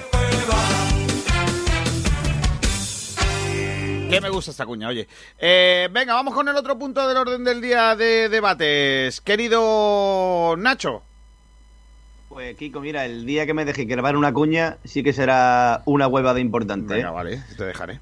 Vamos con, con el temita de Julio, si no tienes nada que, que tratar antes de eso, porque nos va a hablar de las parejas de centrales, de los números que tienen ambas combinaciones, todas las combinaciones que ha hecho Sergio Pellicer durante la temporada, y no sé si Julio también ha mirado los datos de la temporada pasada, supongo que será solo de esta, y ha habido bastantes combinaciones, ¿eh? así que todo suyo. Hombre, la, la temporada pasada un poco más difícil porque tendría que haberme retomado mucho más atrás, pero voy a hacerlo de esta que es muy curioso porque ahora voy a dar un poco todas las parejas y los tríos de defensa, de centrales, mejor dicho, porque es que en el Málaga, aparte de las parejas de centrales, hay que ver cuando ha jugado con defensa de tres. O sea que ha habido tríos Entonces, también. Ha habido trío y parejas, correcto, Diego García. Vale. Así que, así que Diego García, vamos a empezar, si quieres, por la pareja de centrales. Empezaremos por la formada por Juan de y Escasi. Cuatro partidos han jugado esta pareja, dos victorias y dos derrotas, y seis goles encajados. Los partidos fueron ante Castellón, Alcorcón, el partido de ida, Rayo y el partido de Granada en Copa. Eh, la segunda pareja es Mejías Juan de, dos partidos han jugado juntos, una victoria y un empate, y junto a otra pareja que ahora voy a decir, es la única, el único grupo que no ha recibido goles, cero goles encajados. Es verdad que los partidos fueron ante Las Palmas, el partido que se queda con 10 Las Palmas y el Málaga no consigue ganar y quedan 0-0, y el partido de Oviedo de Copa. El otro es el que es la pareja más utilizada por Pellicer, que ha sido la formada por Escasi y Don Van. Cinco partidos han jugado los dos juntos, una victoria, tres empates y una derrota, lo que conforman cuatro goles encajados y los partidos fueron ante el Leganés, recordemos la derrota 1-2, contra el Coruso que se ganó, Logroñés, Albacete y Oviedo en el partido de Liga. El otro, centra, el otro pareja central es Escasi Mejías, que es una de las que menos ha utilizado Pellicer. Solo una vez han jugado, pero ganaron. Fue el partido en Girona. por, lo que por lo que también tiene cero goles en contra. Eh, la otra pareja es Juan de Don Van. Tres partidos han jugado juntos los dos centrales, los dos zagueros. Una victoria, un empate y una derrota, lo que lo deja muy equilibrado. Y cuatro goles encajados. Esos partidos fueron Lugo, Fuenlabrada y el partido de Ponferradina de vuelta. Mejías y Don Van solo han jugado una vez juntos. Y la verdad que el partido es para olvidar porque fue la derrota ante el Cartagena de Rosaleda con y esos dos goles encajados. Esos son los centrales, las parejas de central. Y ahora, Kiko, voy a los tríos, que es lo más interesante de todo. Porque Ujú. los tríos ha habido varias formaciones. Por ejemplo, empiezo por el de Juan de Escasi e Ismael, que solo se dio una vez esta temporada y precisamente en el estreno liguero del Málaga en Tenerife. Recordemos que perdió el Málaga allí 0-2, 2-0 mejor dicho, dos goles encajados y solo una derrota porque solo jugaron ese partido junto Juan de Escasi e Ismael. Eh, el siguiente trío es Juan de Escasi, pero esta vez con Mejías, que han jugado cuatro veces juntos. Cinco goles encajados y fueron los partidos Zaragoza allí, que ganó el Málaga, Sporting aquí, que ganó el Málaga, y Mallorca, en el que se perdió 3 a 1 en la, en la isla. El siguiente está formado por Lombán, Mejías y Juan de. Solo una vez han jugado juntos, fue en el empate ante el Mirandés, que empataron a uno, recuerdo. Eh, eh, luego viene el de Juan de Lombán y Escasi, que es una derrota y un empate. Fueron los partidos ante el Español. Recordemos que el Málaga se fue goleado a Rosaleda y ante Ponferradina en la ida. Y han encajado esos tres goles, que es contra los tres, contra el Español. Y me quedaría decirte dos más. Uno que es forma, el formado por Ismael Lombán y Mejías. Una sola derrota, es verdad que en un solo partido, contra Almería, tres goles encajados. Y el último es el de Juan de Lombán e Ismael. Una victoria y una derrota con dos goles encajados en el partido ante el Alcorcón en la vuelta. El partido que se jugó contra el Alcorcón en Santo Domingo. Esas son las estadísticas, Kiko, y ahora te voy a dar mis conclusiones sobre esto, que son bastante curiosas y he sacado datos muy interesantes. Venga. El primero, que creo que es muy significativo, y es que Pellicer ha utilizado 12 grupos de centrales distintos ya en 27 partidos. Es decir, ha formado 12 defensas distintas, 12, tipos, 12 modelos de centrales distintos, por lo que en esos 27 partidos. Es muy curioso que a esta altura de temporada, empezando una vuelta, haya hecho ya tanto cambio de central. La otra, lo otro también muy curioso es que si ha habido tanto cambio de centrales porque no se ha sentado una pareja. De hecho, eh, Scassi y Domban, que es la pareja de centrales que más ha utilizado Pellicer, solo han jugado cinco veces. Es decir, en cinco ocasiones de esos 27 partidos. Le sigue el, formado por Juan de Escasi y Mejías, que son cuatro veces, y Juan de Escasi, que son también cuatro veces. La menos utilizada ha sido la de Juan de Escasi Ismael o Ismael Lomban Mejías, en la que los dos estaba el canterano Ismael, que las dos una vez nada más. Así que es curioso también que, por ejemplo, las que menos ha utilizado Pellicer ha sido con Ismael de central. Y también, Kiko, quería encontrar quién eran los centrales que más ha utilizado Pellicer. El central más utilizado que García, creo que lo sabemos todo de memoria, que es Alberto Scassi. 17 titularidades con el Málaga. Y el siguiente, aunque parezca increíble, yo pensaba que era otro, es Juan de. 16 titularidades. El que menos ha sido obviamente Ismael, de central, porque lateral derecho ha jugado más, 4 titularidades. Y el siguiente es Mejías. Solo 9 titularidades desde la zona de central. Más o, más o menos esos son los datos. La, lo que te digo, la, la pareja de centrales, por lo que sea más efectiva, es la de Scassi y Domban. Tres empates, una victoria y una derrota, solo cuatro goles encajados y partidos, te recuerdo, como contra el Leganés, contra el Corucho, el Logroñé, Albacete u Oviedo. Así que esos son los datitos que, que te traigo sobre los centrales. Eh, lógicamente, cada uno tendrá su. Eh, su predilecto, ¿no? Su pareja de centrales predilecta, ¿no? Sí. Pero me parece curioso, Kiko. A mí es que lo que me ha chocado más de todo es el tema de que en, ya haya cambiado tanto de centrales. Es que son 12 parejas, o sea, 12 combinaciones distintas. Sí.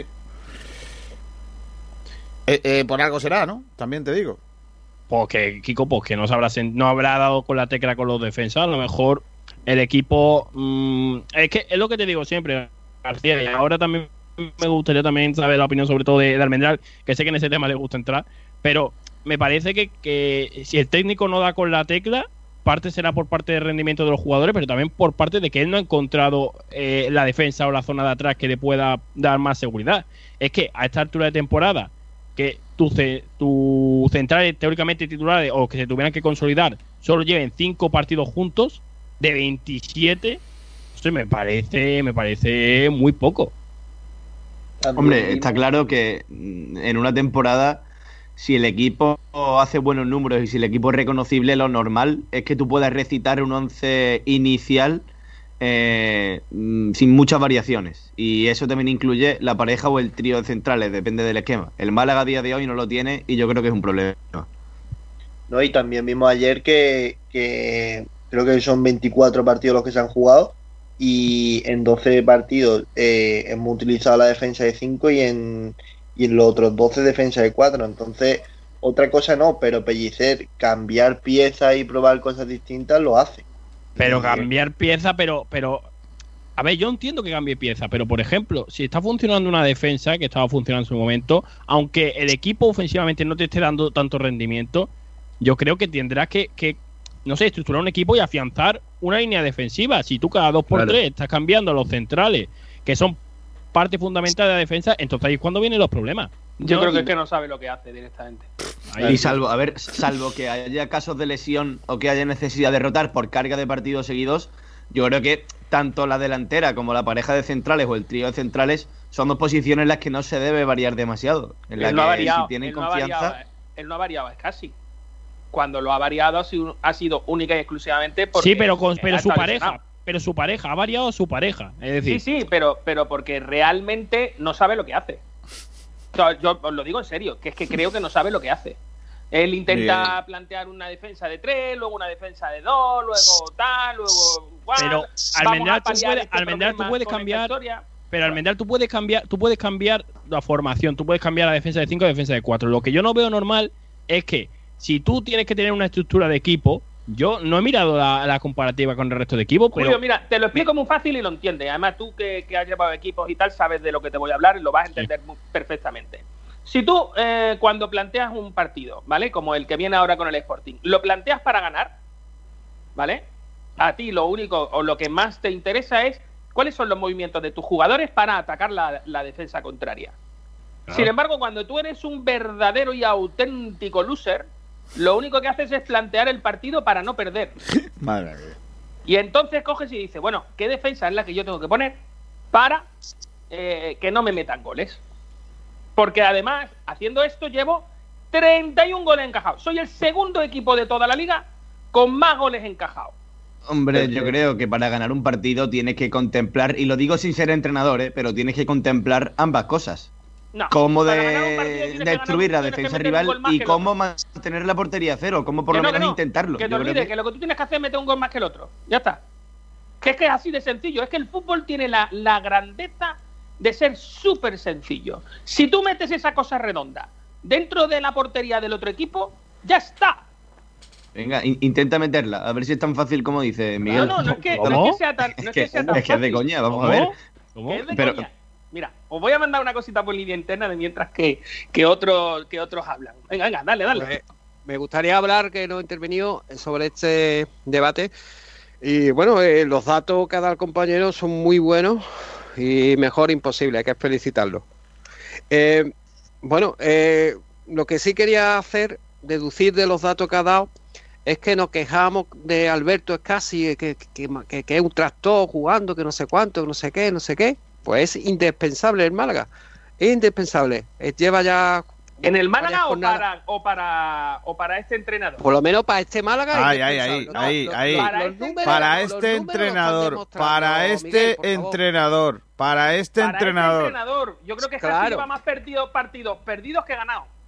Pero por lo menos él, él no sé, yo, yo creo que, que me- está en mejor estado de forma que Lombán, porque Lombán, para mí, es el peor Lombán en estos últimos partidos de lo que lleva en Málaga, ¿eh? Ese sí que parece un tractor. Va a cámara lenta, coño. No me- y Oye. Juan de también ha perdido, ha perdido entero, ¿eh?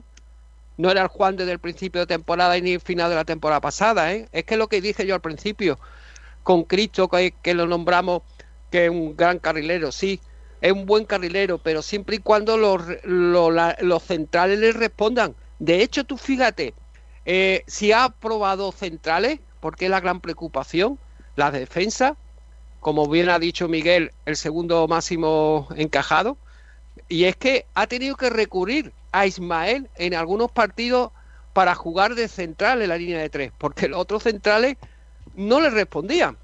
Pero Es que- Roldán, fíjate, pero. Roldán, fíjate que es que Ismael, eh, con los datos, ha jugado cuatro veces en esa posición de tercer central y ha perdido tres, y ha- el Málaga ha perdido tres veces y solo ha ganado una. Y el partido que gana Bueno, es contra el Corcón. habrá que ver, habrá que ver que dentro de esos números cuáles son los rivales. Porque si Te son rivales potentes, Te lo, te pues, lo digo, te lo pero digo. vaya, Mira, ahí te lo no- digo. No, no- no ha detonado Te lo- Julio. No, pero, pero, te, lo, pero te, lo, te lo digo sin problema. Antonio. Mira, Ismael, el partido, eh, primer- uno es contra el Tenerife, que lo pierde el Málaga, eh, allí en Tenerife.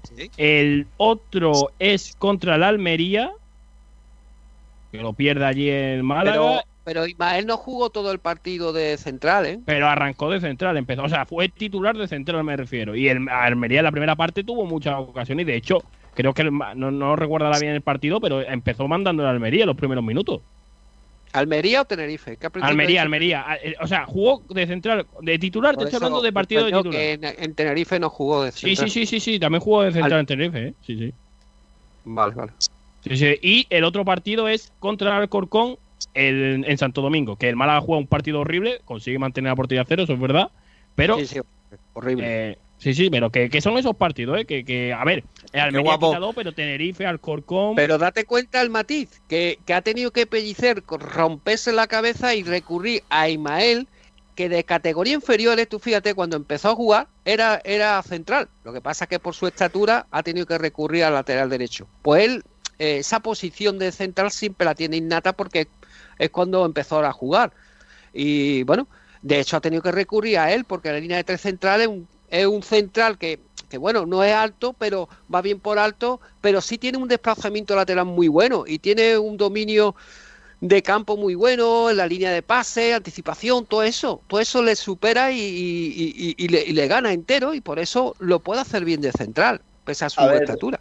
Recordemos que eh, hay un partido clave la temporada pasada, cuando el, después de- del confinamiento, que fue contra el, contra el Girona, el Málaga vuelve a la defensa de 5 y los tres centrales son Juan de Lombán y, e Ismael Casas. No, no, el partido, ahí- pero no, no, el, parti- el partido que el Málaga mm, creo que es creo que es contra el Depor, ¿no? Cuando vemos a Ismael de central, ¿no? O- No, no, también, también, también, pero el primero que juega Ismael de central es contra el Girona, que el Málaga cambia la defensa de 5. Es verdad, cierto, es verdad, tienes razón, sí, sí. Y a partir de ahí, el Málaga juega con esos tres centrales, que son los mismos que jugaron en Alcorcón y, y el otro día contra Zaragoza. Por lo tanto, yo, aparte del, yo creo que han dado un, un bajón, tanto los tres centrales, pero también, sobre todo, los laterales, porque en- ahí es donde yo creo que está el principal problema del Málaga. Claro.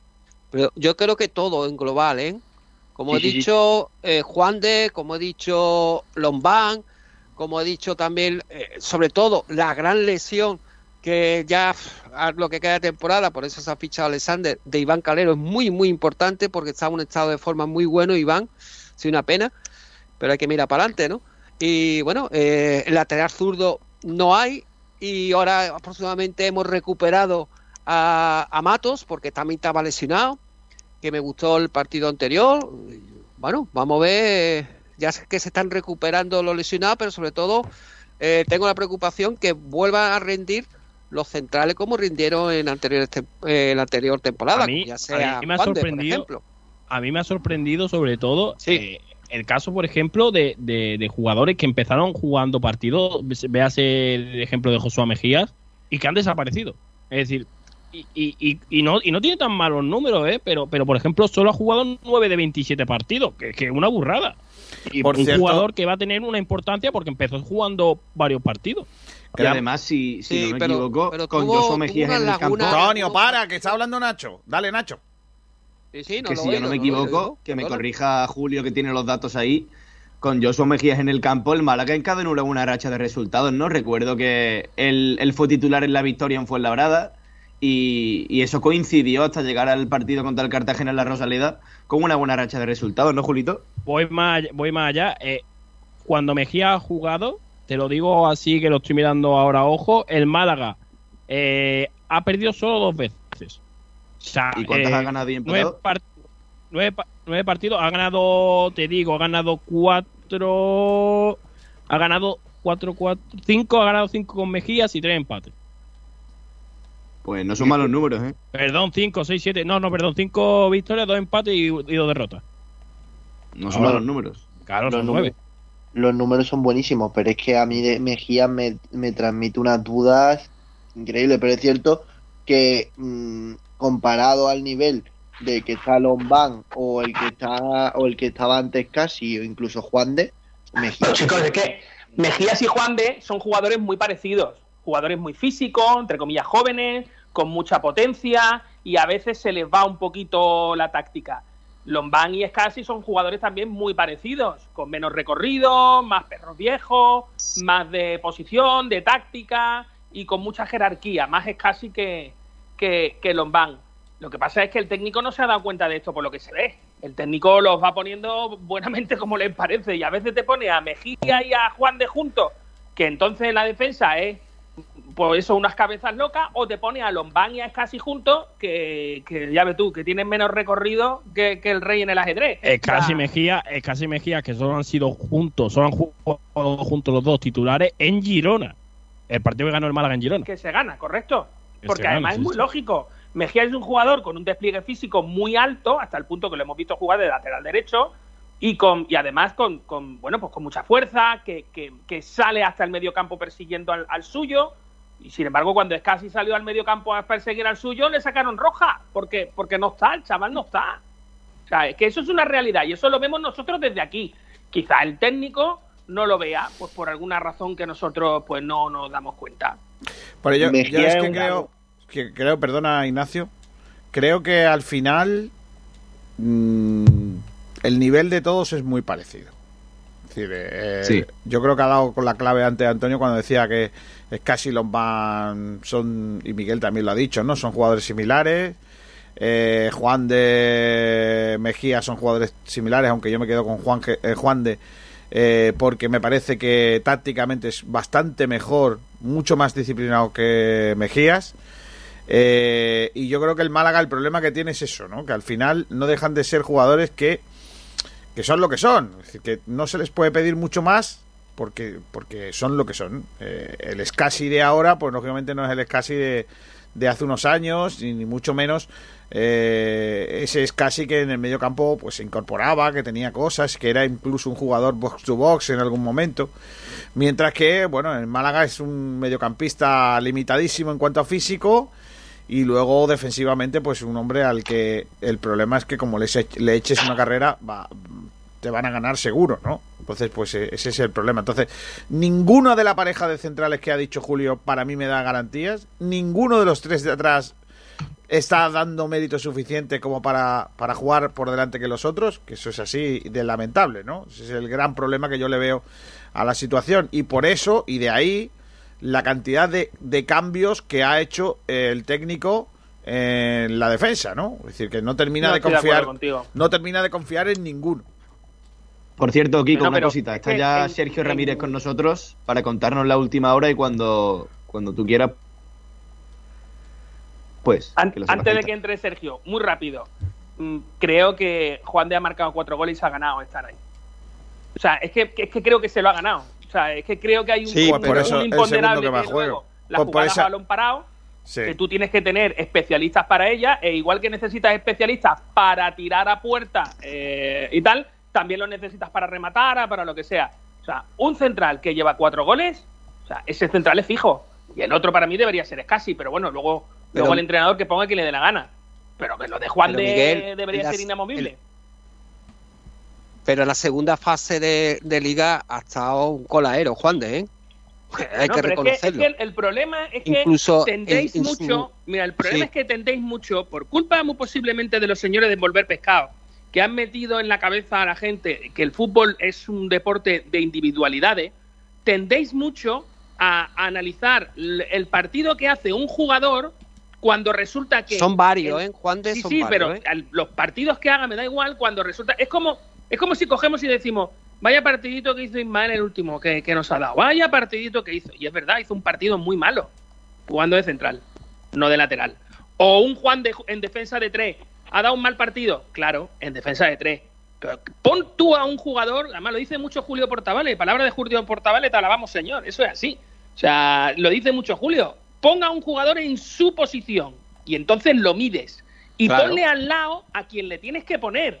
No inventes. Porque si decimos, por ejemplo, vaya partidito que ha dado hoy Ramón y al lado tenía Benquemasa, pues mira, perdóname. O sea, Ramón puede ser un fuera de serie, pero si al lado tiene a Benquemasa, pues evidentemente va a estar más limitado para algunas cosas. Ahora, si al lado tienes a Cristian, tú sabes perfectamente que Ramón está mucho más liberado. Yo, sí, totalmente de acuerdo. Si es que para mí el sistema de juego que debe jugar, modestamente, donde los centrales y la línea de defensa, y está todo más agrupado, es eh, más ropadito, es de 4-4-2. Para mí. Para mí. En la línea de tres centrales, pues es lo que tú has comentado. Eh, puede desajustar a Juan de, puede desajustar a otros centrales que no están acostumbrados a jugar de tres, en la línea de tres. Y bueno, y los carrileros pues sufren mucho eh, en defensa porque no están en forma como en la primera vuelta, la primera primer tramo, el primer tercio, esos centrales.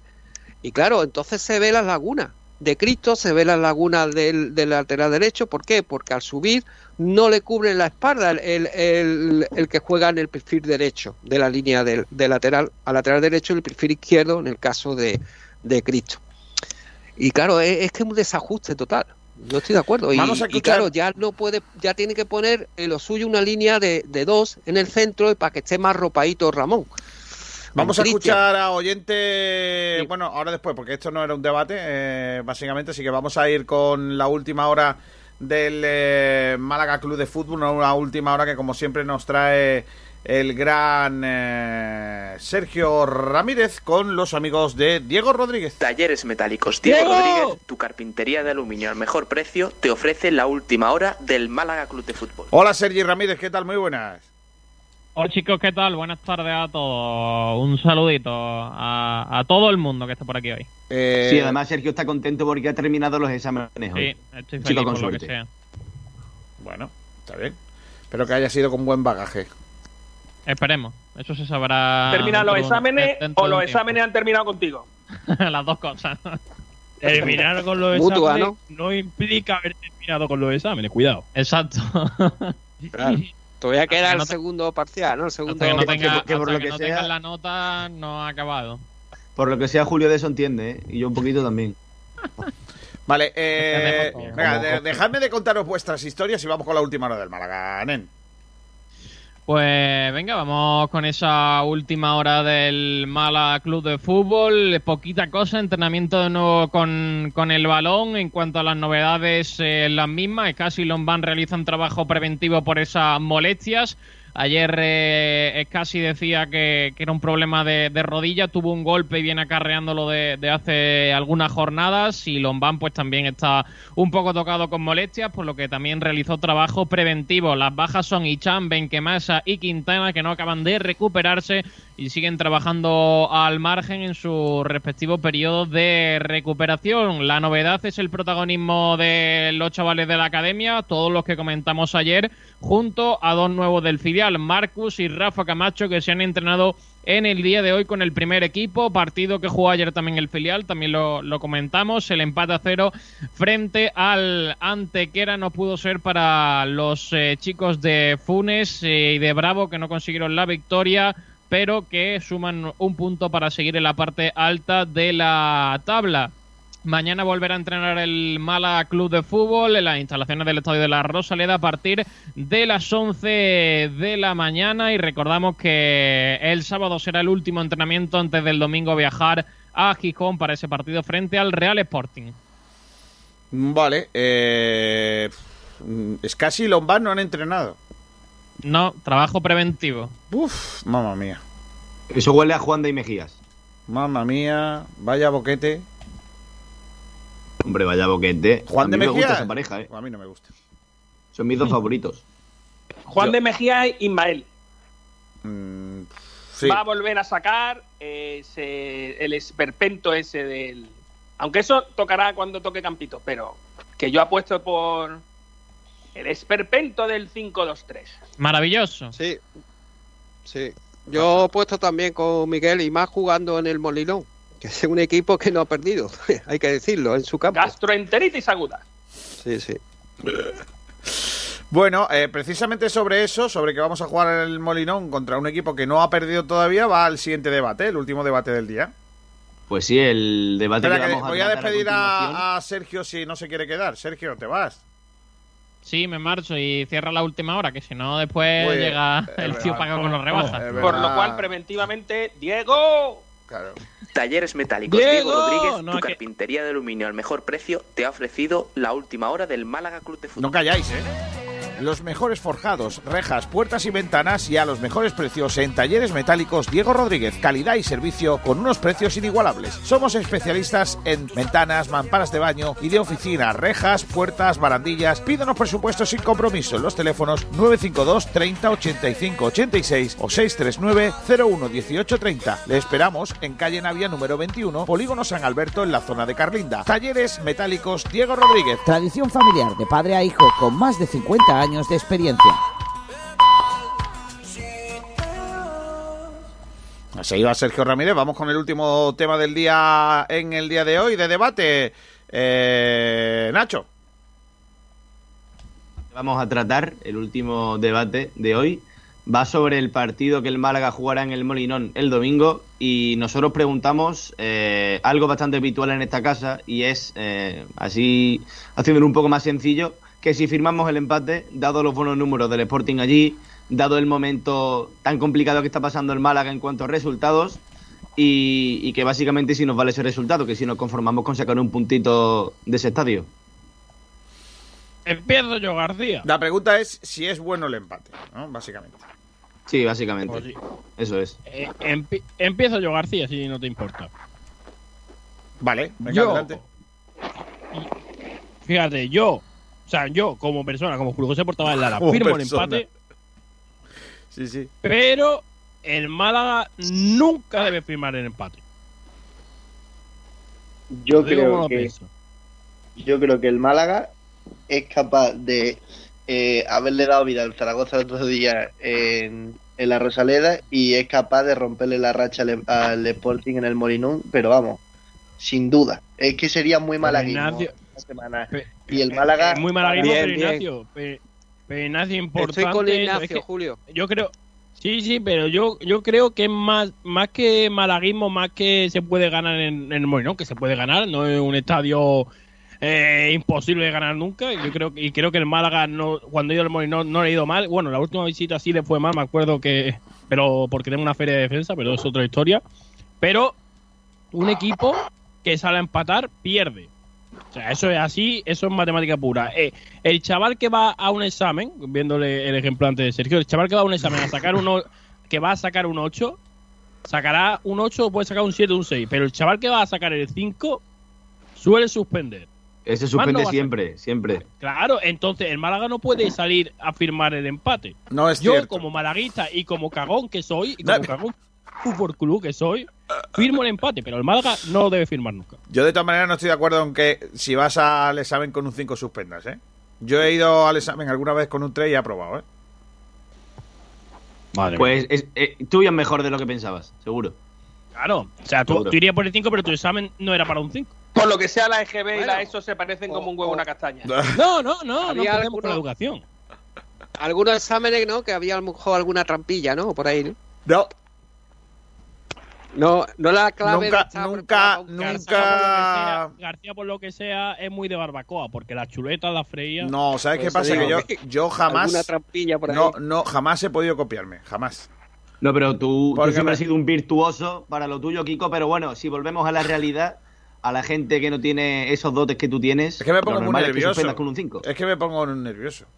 No, a ver, yo es que creo que aquí hay una cosa La más clara. mente, la mente en blanco, ¿no? Yo siempre soy de los que piensa que, que hay que ser eh, concreto con lo que tienes entre manos, ¿no? Y yo creo que mm, el Málaga de Fútbol tiene, eh, tiene lo que tiene y hay que ser eh, sinceros. Eh, a mí me dicen el domingo a las 11 de la noche que el Málaga ha empatado en, en Gijón y a mí me parece un buen resultado. A mí también. No nos vamos a engañar. Obviamente a todos No es que firme, ganar. no es que firme el empate, es que me parece que el empate es buen resultado. Recordemos, recordemos que el Málaga ganó en la ida, ¿eh? Lo Sí. recuerdo. Sí. Lo recuerdo para que lo sepan. Sí, pero- el ¿Puedo pegar mi Sporting, el? Sporting, pero el. Sporting no es lo mismo en casa que fuera, ¿eh? También te lo digo. Bueno, el Málaga no es lo mismo en casa. También. El Málaga no es lo mismo en casa que fuera. También te digo que el Málaga de aquel partido eh, y de aquella época no es el mismo que el de ahora. El no Málaga- está atravesando por la misma pero- situación. Pero no, pero, re- pero replico lo que ha dicho Hugo García. García dice que el Sporting no es lo mismo dentro que fuera. Sí. El Málaga no es lo mismo dentro que fuera. Vale. Los números no dicen Son los eso, lados los números no opuestos. dicen eso. Claro. Hombre, yo, yo estoy de acuerdo con Kiko en que el resultado eh, de empate no sería malo. ¿eh? Obviamente me gustaría que ganara, por supuesto, pero si veo luego que el Málaga ha sacado un punto, yo mm, mal no me voy a poner. ¿eh? Triste no me voy a poner, desde luego. ¿eh? A ver, Yo creo que vamos a empatar, desarrolle. Yo, creo que vamos a empatar. Yo creo que vamos a empatar una corazonada. Porque, no sé, cuando peor lo tiene el Málaga es cuando saca ahí. Sí, pero los pronósticos, Antonio, mañana para la porrita mejor. ¿eh? No, ya, Yo me veo con yo como mañana no voy a estar, intuyo que por lo menos puntuar. No sé, Bueno, pues comenta los debates, que siempre nos viene bien un comentario más. Sí, sí, sí. Me veo, de verdad que me veo con vosotros. El Venga. de almendral. Venga, Miguel, venga, venga, Miguel, que conmigo afila. cuando yo te dije que ojo al Zaragoza, que es capaz de ganarnos, y tú dijiste, ¿y qué es el Zaragoza? Pues digo, Sí, ojo, dije puede- que puede el Zaragoza porque, porque la la, idea de salir a, Ganó- a empatar un partido, al- al Málaga. pero la idea de salir a empatar un partido es antideportivo. O sea, me refiero, nadie que haya hecho deporte juega a empatar. es que nadie ha dicho, nadie ha dicho, yo no he dicho en ningún momento que salgamos a empatar. Yo he dicho que el empate a mí no, me parece mal resultado. si, mira, si os ha visto, Es buen si os ha visto resultado. el plumero, si os ha visto el plumero, Sí, ha habido sí. una cosa que ha sido hilarante, Venga, de verdad. pero vamos, además vamos, vende burras. espectacular, de los mejores comentarios que he escuchado en Sport Direct Radio en muchos años.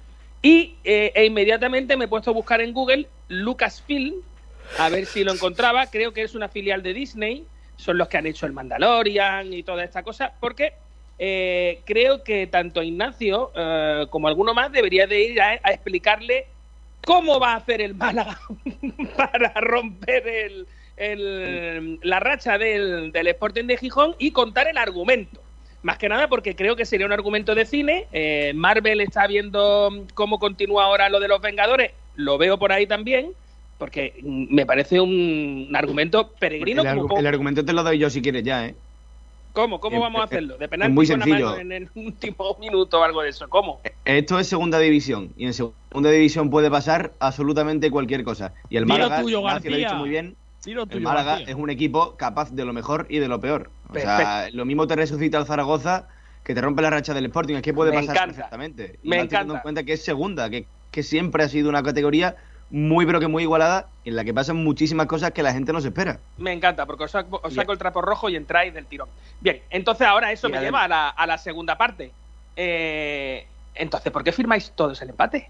Yo no lo que yo no firmo. firmo- yo no ver, firmo el yo- empate. No, no, no, no. Estamos diciendo que, que Que podemos. si el partido a las puntuar, 11 de la noche ha acabado y que hay un tenemos empate, esperanza.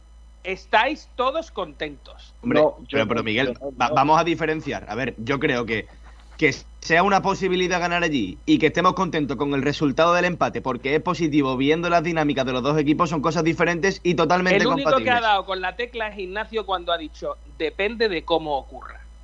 A mí Claro. ganar Claro. un partido como ganó el Málaga el otro día contra el, no me acuerdo quién, Alcorcón. Mm, contra el Alcorcón, eh, te prometo que cojo la camiseta y la tiro una hoguera. O sea, no Mira, quiero Miguel, eso. No Yo quiero tengo eso esperanza nunca. que con. Sí, pero yo creo, hombre, está claro. Ese ganar así o, o empatar con. No, a la juego, gente le vale. A la Pero gente escucha- le vale ganar así, Antonio. Le Escucha, vale, escucha, en serio, Miguel. ¿eh? yo estoy, no sé, eh, son las veces que lo veo tan claro, ¿no? Que tengo esa corazonada, como desgraciadamente tuve la corazonada que perdíamos con la con el Zaragoza la Rosaleda, pues que vamos a puntuar. ¿Por qué? Porque vamos, no sé, eh, la defensa va a estar me- mejor, vamos a tener más, más efectividad, que tampoco estamos teniendo efectividad de cara a la portería, y que sobre todo vamos a estar bien en el juego aéreo, tanto a repetir eh, que el en las dos áreas, ¿eh? que estamos sufriendo mucho en el juego aéreo defensivo, estamos encajando 40%, que lo destaqué hace dos semanas, que estamos sufriendo mucho en el área defensiva, ¿eh? y eso Vuelvo no es repetir, culpa de Pellicer, voy a volver culpa a de decir, los Antonio. Antonio, voy a dejar el dato otra vez para que la gente lo sepa. Vuelvo a repetir que el Sporting perdió aquí. Correcto. Para que Con el, lo sepa. con el Acorcón, el único partido que hemos ganado en Rosaleda, Acorcón y Sporting, y los dos 1-0. Correcto, Gol de Juan de, por cierto. Para que, lo tengamos en cuenta. Desde el Pero- 22 de octubre, precisamente con el Gijón, eh, no ganamos la Rosaleda. Por tanto, vuelve eh, a enfrentarnos al Gijón y, ¿por qué no? Podemos puntuar y romper la racha de eh, en, la- en su estadio, pues el Málaga. Y así eh, cerramos el ciclo, podríamos decir. A ver, yo, eh, mm, con respecto a la pregunta de si firmo el empate, yo, sinceramente, yo no firmo el empate nunca. Y, y no es por creerme algo superior porque somos el Málaga, yo, para mí el empate eh, no es una opción nunca. Ahora bien, eh, lo que he dicho antes, si depende de cómo se transcurre el partido. Si el Málaga se queda con uno menos y, tiene, y empata en el último minuto, pues evidentemente voy a estar feliz con el, con el punto. Pero el Málaga, si yo veo un Málaga como salió en Alcorcón y que saca un punto de aquella manera y me deja malas sensaciones, yo no puedo estar feliz por mucho que el Molinón sea un campo difícil y que el Sporting esté en zona de playoff. El Málaga tiene que salir, eh, si el Málaga sale a jugar otra cosa, hace un buen partido, deja buenas sensaciones y puede servir para crecer a partir de, de ello, pues entonces sí. Yo Pero es que estoy. es que- siempre así, ¿no? yo es que Ignacio creo que estoy viviendo un déjà vu porque creo que esta misma conversación, este mismo debate, lo tuvimos el año pasado en la previa ante el Cádiz. En- allí en el, en el Ramón de Carranza. Es que me acuerdo perfectamente que fue lo mismo ahí. Sí, sí, sí, la gente firmaba el empate, no sé qué. Yo lo firmo, yo lo firmaba siempre. y Porque os digo, soy el, soy el máximo representante del Cagones Fútbol Club que lo comparto, soy coordinador junto a Sergio Pellicer y estamos los dos ahí trabajando Codo arriba y abajo. codo. Claro, hombre, claro, somos, somos un equipo, somos el Cagones Fútbol Club. Y tuvimos este Escucha, debate. que yo sé que Kiko, yo sé que Kiko García te ayuda mucho. A ver, Kiko, Gar- no, Kiko García es el asesor financiero. Nos tiene ahí las cuentas, de vez en cuando suelta alguna idea, pero, pero poco, poco. Bueno, que a lo que iba. Eh, tuvimos la misma, la misma corazonada, por cierto, el partido que hace el Málaga en el Ramón de Carranza no juega un pimiento, igual que el Cádiz. Pero consigue ganar. Entonces, al final, ¿hasta qué punto el Málaga tiene que jugar bien para ganar? Ojo, que yo soy de los primeros que piensa que el Málaga tiene, para ganar, tiene que jugar bien. Pero ¿hasta qué altura o hasta qué momento de la temporada, viendo que el Málaga está cayendo en caída libre, que necesita resultados, vamos a exigir al equipo que juegue bien? No, pero para ti que jugar bien. Porque para mí jugar bien, el Málaga el- en contra el Cádiz hace un muy buen partido porque eh, ve muy bien las teclas del, del equipo rival y, y lo Mira, desactiva. jugar bien, Y Ismael. Uy, para no, mí, no para mí el Málaga, para mí el Málaga jugó muy bien en el Carranza por eso mismo, porque supo eh, aprovechar los errores del Cádiz y, y su bueno sus mayores virtudes, pues la desactivó por completo. Mira, y eso jugar- pasó precisamente pero, Ignacio, jugar- la ida. Pero Ignacio, jugar bien, jugar bien para mí es tener dominadas las áreas, tanto la ofensiva como la defensiva, e imponer tu juego, tu manera de jugar que sea la que mande en el, en el partido. Eso para mí jugar bien. Luego ya cada uno entra en qué sistema o en qué manera de jugar prefiere. Hay gente que prefiere atacar con el balón y defender con él. Hay gente que prefiere estar encerrado y marcar un gol a la contra. Hay gente prefiere, que prefiere pues utilizar los balones parados para generar ocasiones. Pero el Málaga lo que tiene que ser, independientemente del estilo de juego, es eficaz en el área contraria y evitar el menos peligro posible la suya. Y todo Claro. eso pasando por el centro del campo. Es decir, es que son tres labones muy distintos que hay que tener en cuenta. Y el Málaga, yo lo vuelvo a repetir, aunque Kiko García no esté de acuerdo conmigo, no tiene tan mala plantilla como García o algunos malaguistas quieren hacernos creer. Estoy de No, acuerdo. Lo que tiene es un que mal entrenador. tiene- Lo que yo veo, Julio, es Bueno, que y que por tampoco, nombres- tampoco está rindiendo bien, ¿eh? Ojo, los jugadores El que no rinde es el entrenador. bien.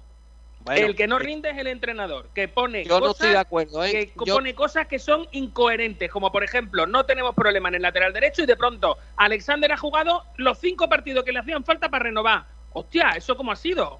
¿Cómo ha sido que ese jugador ha renovado jugando todos los partidos que tenía que jugar, no siendo mejor que nadie? Porque era un partido malo y al día siguiente volvía a jugar, otro partido malo y luego volvía a jugar. ¿Eso no son decisiones del entrenador, Antonio? Bueno, eso... El Málaga no tenía ningún problema en el lateral derecho Claro. y en el último partido nos filtran un balón con Alexander, que se supone que es el lateral, Málaga, y el Málaga e tenía, Pues que Miguel, tenía un, un, un problema en el lateral derecho. Te digo por qué. no ha tenido Teníamos nunca lesionado- un Escucha, problema en el déjame- lateral déjame, derecho. déjame hablar, un segundo. Teníamos un problema, ¿por qué? Porque estaba lesionado Iván Calero. Y Ismael también estaba lesionado en ese momento. no, incierto, incierto. Míratelo, que me lo he mirado. que- Anto- no, escúchame, Antonio, ¿Ah, no? escucha, Antonio, Antonio, por favor, no hablemos mentiras, que que, sí, estamos yo en la radio. sí. Escúchame, es que nos escucha la gente y lo que no podemos decir son cosas que son falsas. Ismael se recupera de la lesión y una vez que se recupera de la lesión ¿cuándo se casi no ha faltado. Por no decir que no ha faltado. Y cuando ha faltado ha estado Alex Benítez. O sea, entre Ismael y Alex Benítez han estado siempre desde después de la, de la lesión de Iván Calero. Siempre. Y, con, y, y te digo más, con Iván Calero en el, en el Málaga, Iván Calero ha jugado en la banda izquierda y Ismael en la derecha. Y no ha habido ningún problema. Y entonces Ismael cuando, era, era cuando, Mato estaba le- cuando Mato estaba lesionado, claro. Sí, pero de lo que te estoy Porque- hablando es que Ismael hasta era la una lesión- opción. Pero Hasta que Ismael y Alex Benítez era indiscutible. Sí, pero que Ismael y Alex Benítez han sido siempre, Ismael y Alex Benítez han sido siempre una opción, sin ningún problema. Sin Bueno, ningún problema. Ale Benítez era la tercera opción. Era la tercera opción, pero que cuando se lesiona, pues pasa a ser la segunda. Tú sigues teniendo a Ismael. El Málaga no tenía ningún problema en la banda derecha. Y de pronto viene este señor Alexander, que se lo trae Manolo Gaspar, no se sabe ni por qué ni por qué no, y empieza a jugar todos los santos era- partidos. Ese es era el una de entrenador. de las diferentes Ese es opciones. el entrenador. El entrenador. Era de las diferentes opciones que había, ojo, ¿eh? Pero que, pero escúchame, que a ese tío se lo traen porque se lo quieren traer. Por la razón que sea, se lo traen. y no había problema. podemos decir esa, el debate siempre desemboca en Alexander. ¿eh? No, pero es que, es que Miguel. lo que no podemos decir es que el Málaga no. Es que, es que Antonio lo que está haciendo es culpar a los jugadores, que es ahora mismo lo que el entrenador quiere. El entrenador lo que quiere es que la Pero, afición pero empiece Miguel, a a ver, culpar a ver, jugadores. A ver, a ver, tú también eres un poco conspiranoico, ¿eh? Porque para no, ti no todo, conspiranoico. todo- no, es pero que se ve muy que claramente. es que hay una serie de medios en que lo qué están, que lo es están haciendo.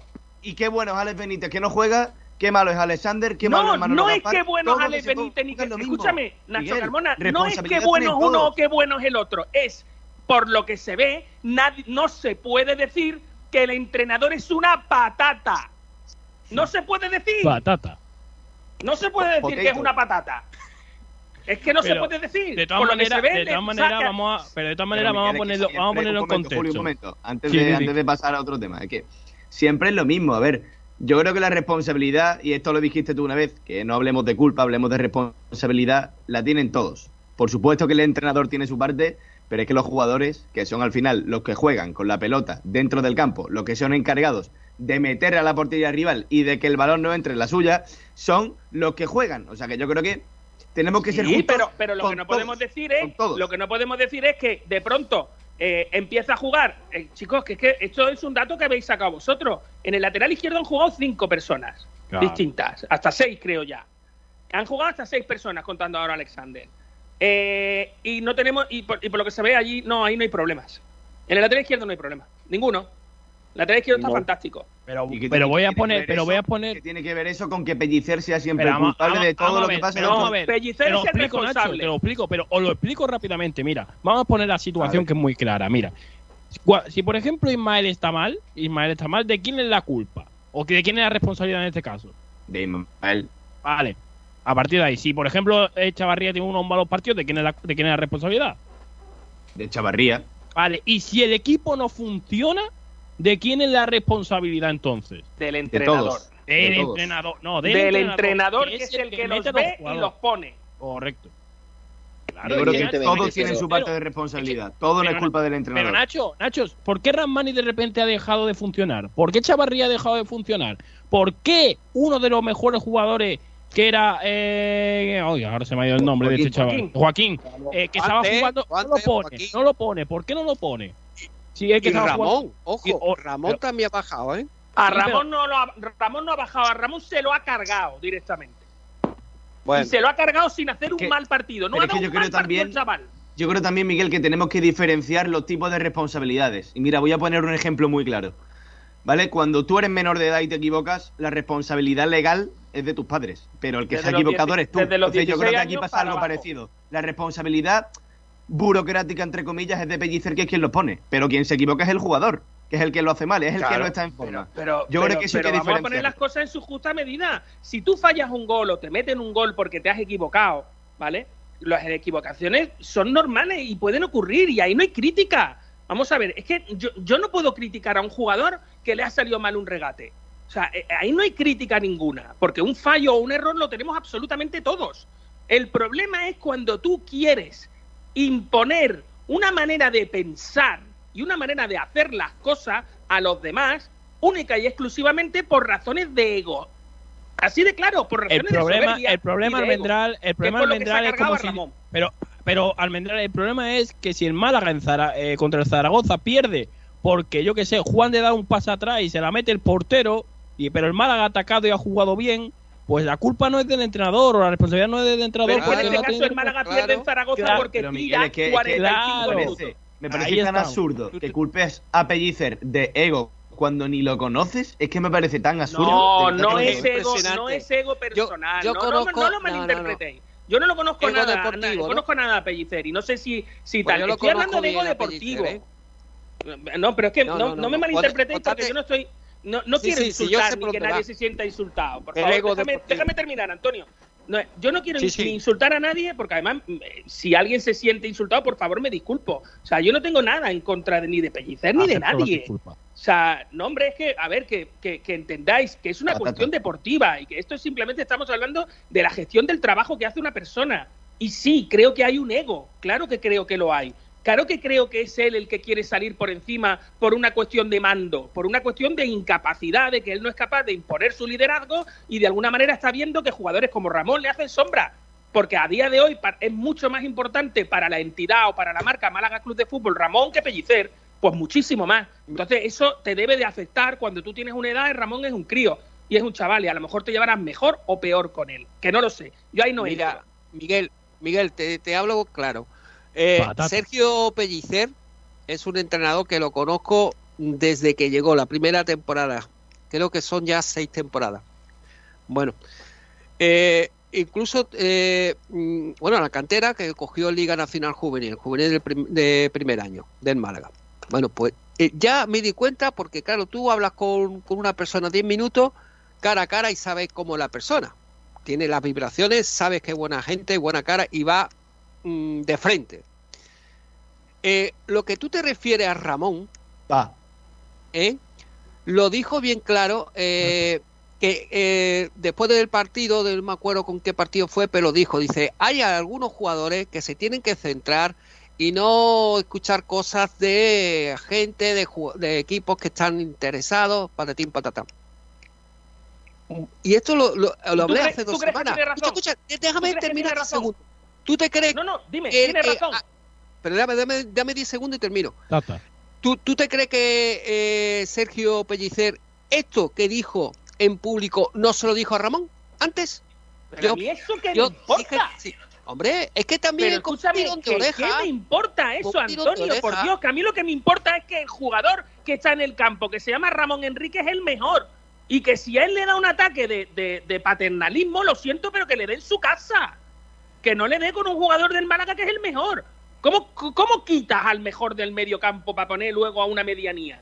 O sea, por Dios, Vale, que lo que tú estás haciendo es perjudicar al equipo. Perjudicas al equipo para salir tú por encima. Eso en mi tierra se llama ego o soberbia. como Pero quieras. Miguel, también eso, eso es un error que ha tenido. Claro, es que eso es, eso es un error que yo creo que todos pensamos que tuvo en ciertos partidos. Pero hombre, decir que te haga carga a Ramón cuando Ramón es el segundo jugador que más minutos ha, jugado de la plantilla, teniendo 19 años, creo que eso no se puede decir. Y, y no creo que, que sea problema de ego. Y al igual que eh, alabamos a los jugadores cuando hacen cuando hacen buenos partidos, también hay que criticarlos cuando no están. Y el otro día, y por poner un ejemplo, el día de la Almería, si Joaquín, Orlando o, o Chavarría meten todas las que tuvimos, el partido en Almería se gana. Y eso no, es- no es problema de Sí, entrenador. pero Ignacio, Claro. pero Ignacio, pero el problema ahora, el problema ahora es que el equipo, como el partido de Alcorcón, como el partido de Zaragoza, como el partido de Cartagena, eh, todos esos partidos, el equipo no ha estado bien o se ha salvado por individualidades. Algunos se han salvado por individualidades y otros ni eso ha conseguido salvarlo. Hombre, pero contra ¿qué el pasa? Cartagena no, ¿eh? Contra Cartagena se ha, ¿no? ha tirado 45 uno, dos. minutos todos Uno, los Por eso, todos los partidos ha tirado 45 minutos. todos Entonces, los partidos. Entonces hay individualidades, hay individualidades que te pueden marcar un partido y eso es verdad. Pero lo que prevalece durante un encuentro es el juego. Y si el equipo no funciona a nivel colectivo, que el fútbol se nos olvida muchas veces y es colectivo. Correcto. Destaco Sí. colectivo. Equipo, eh, la- claro. el- claro, equipo. El problema de ese colectivo es el que dirige al colectivo. ¿Y quién dirige al colectivo? El. Pues ya Vale, pero está. el- Sí, no, vale, pero si no. por ejemplo, si por ejemplo, mira, te voy a poner un ejemplo, ya que ha dicho Almendrado de Kiko García. Si por ejemplo yo tengo un día malo en la radio, que no debato, que debato mal, o que debato a desgana, o que meto cosas que no tengo que decir. ¡A la calle! culpa es- la, a la calle, la- pero la culpa es mía. Pero ¿qué pasa si el programa Frecuencia Malaguista no funciona bien en general, en su conjunto? ¿De quién es la Claro. culpa? De Claro, García. vale. De García, pues Vale. ya está, esto es lo mismo. Vale, pero no es lo mismo, porque, vamos, estamos hablando de Pero lo fútbol. mismo, ¿cuál es la diferencia? y estamos hablando sobre todo de segunda división. Y eh, hay equipos, no, no solo el Málaga, lo- lo- la mitad de equipos que nos hemos enfrentado Málaga, han llegado a la Ignacio, misma es que el Málaga, es que Igna- Ignacio, es que otra vez vuelvo a repetir y, y voy a sonar muy almendral, pero es que el Málaga es una empresa. Al igual, Vale. al igual que, al igual que Sport 10 Radio es una empresa, el Málaga es una empresa. Y como empresa y como de cara al público, porque al final el fútbol vuelve a ser otra vez lo que decimos siempre, un modelo de distracción para la gente, tiene que ser como tal. Entonces, si yo tengo que dar un producto, tengo que vender un producto, el Málaga tiene que vender su producto ganando partido, jugando entrenador, pero de la manera más eficaz posible y jugando bien. Déjame Bueno, que chicos, eh, eh, yo, me, me vais a perdonar, voy a tener que marcharme. Eh, ha sido un placer, como siempre, estar con, con, con vosotros veo en otra. Adiós, Miguel, hasta luego. Nos Va- seguimos escuchando. hasta Vamos luego. a leer rápidamente oyentes que se nos echa el tiempo encima. Nacho, por favor. Pues vamos a darle a los oyentes, porque parece que hay telita que cortar, y luego ya vamos al polideportivo a ver qué, qué ha pasado en balonmano, baloncesto y fútbol sala. Venga. Pedro Jiménez, eh, respecto a si firma el empate, dice, depende del transcurso del partido, pero creo que sí se ha hecho autocrítica, hay que ganar. Fran dice, sí, contra el colista salimos a no perder, con el Sporting apaga y vámonos. Yo creo que hay que salir siempre a ganar y para ello hay que ser un equipo intenso, vertical, contundente en las áreas y con las líneas muy juntitas para suplir las carencias de calidad de la plantilla. Mala Sombra, el amigo de Miguel, dice titular, o qué literario está hoy, de soldados de Pellicer a cagados con Pellicer, el club diagnosticado con gastroenteritis táctica. El Málaga Club de Fútbol no merece que estemos hablando de firmar el empate. La afición, salvo gustos, merece un entrenador de fútbol con cabeza bien alta y no de culo en pompa. ¡Madre mía! Sí, sí, eh, siguiendo la línea de Miguel, se ve que son amigos, ¿eh? Muy amigos, además, más de lo que parece. Ernesto García dice, la obligación del Málaga es ir a ganar, y puede hacerlo. Es un gran equipo a domicilio. El Málaga siempre fue con un siempre fue un coco en segunda y nos estamos acostumbrando a una mentalidad conformista. Hay que ser más exigentes con la plantilla, cuerpo técnico y administrador judicial. Largar al jeque e inversión. JC que lo flipas pone Pellicer firmó el empate con el Alcorcón. ¿Qué podemos esperar contra el resto? Pellicer es mi pastor y nada me falta. Dice nunca. El Málaga siempre tiene que salir a ganar. Francis Rumbamor dice partido que hay que ganar con respecto a la clasificación a Sporting y Rayo y al Mirandés. Son los tres que que luego inserta posteriormente. Si ganamos estos nueve puntos, veríamos al Sporting y casi tocarlo. Os dejo la clasificación y la suma de esos nueve puntos. ¿Se podría conseguir? Yo creo que sí.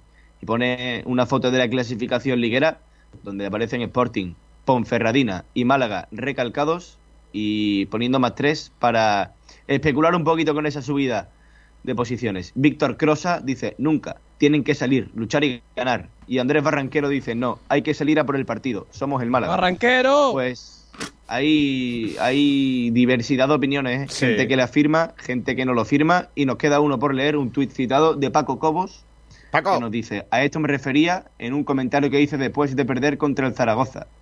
Ya antes de los partidos vamos con esa mentalidad perdedora.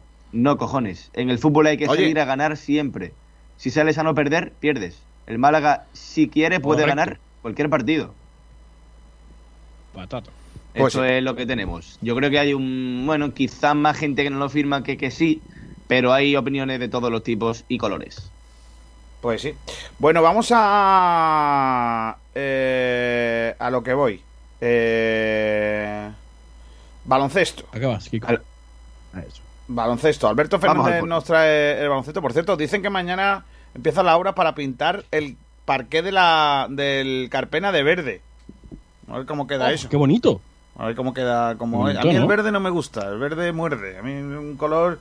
El ¿Por verde. qué, García? Verde, esperanza. Verde, esperanza. a mí el verde y Claro, el, claro. el verde y el Ese marrón, el verde y el marrón no me gustan, son dos colores. El verde- Verde, Kiko. verde, El verde, Verde es el, porque el- el el- color más bonito que puede lucir un equipo. Tú estás Yo solo voy a decir, una, muchos yo tonos solo de voy a verde decir una también. cosa.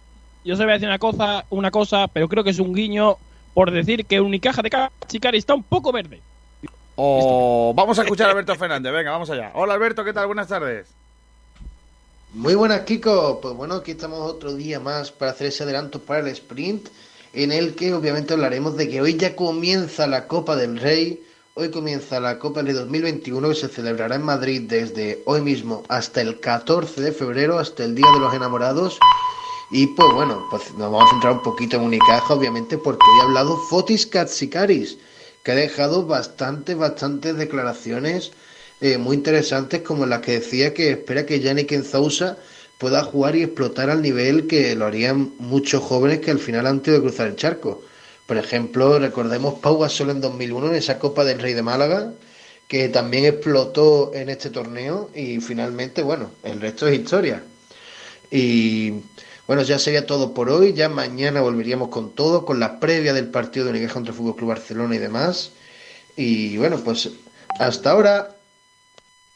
Gracias, Alberto Fernández. Vamos ahora con el balonmano, con nuestro compañero Nahuel Brisek. Hola, Nahuel, ¿qué tal? Buenas tardes. Muy buenas tardes, compañeros. ¿Qué tal? Hoy, en el sprint de 2 a 3 de la tarde, hablaremos de balonmano y nos centraremos con el Ibroquino Antequera y Diego Moyano, el actual jugador del Antequera. Es, con él hemos hablado sobre varios temas, sobre el Trops Málaga y el derby descafinado que veremos este fin de semana. Sobre su despedida del balonmano profesional, ¿por qué lo hizo en aquel entonces? Hemos echado también un ojo al grupo A. ¿Cuáles son las posibilidades de que tiene la Antequera para ascender? Y finalmente le hemos hecho la pregunta mítica de esta casa. Y para saber si Diego Moyano le echa o no limón al pescado, habrá que escuchar el sprint de 2 a 3 de la tarde con Pablo Gil. Os oímos y nos vemos en el sprint. Muchas gracias. Gracias, Nahuel. Hasta luego. Recuerdo que este fin de semana partidazo primero contra segundo en eh, las chicas, el balonmano Málaga Costa del Sol, que juega eh, partido importante. Eh, mm, vamos al futsal. ¿Qué tenemos en el futsal, Nachete? Malas noticias porque el Humantequera va a ver cómo se aplaza el primer partido de liga para ellos por un positivo en su equipo. Recordemos que ya se aplazó el pasado martes, el martes de esta semana, el partido de Copa contra el Pozo Murcia por positivos en el conjunto murciano, pero por un positivo que aún desconocemos en el Humantequera, aunque el club ha, informado de que se encuentra en buen estado de salud y fuera de peligro en casa. Eh, pues el Humantequera no va a poder jugar su partido contra Córdoba Patrimonio de la Humanidad en el Palacio de Vista Alegre de Córdoba, como, como se tenía pensado, para el sábado a las una de la tarde, a la una de la tarde, mejor dicho, perdón. Así que el partido ya lo anunció ayer la Real Federación Española que está pendiente de nueva fecha. Bueno, pues es la última hora también del futsal. Recuerdo ayer partidos de tercera división. El eh, empate a cero entre Estepona y el Centro de Deportes, el, bueno, el antiguo Centro de Deportes El Palo, el Palo eh, mm, Club de Fútbol o Club Deportivo. Eh, también empate a cero entre el Atlético Malagueño y el Mar eh, el Antequera, mientras que el Club Deportivo Rincón ganó en partido aplazado también en su día al Guadix por cero goles a uno.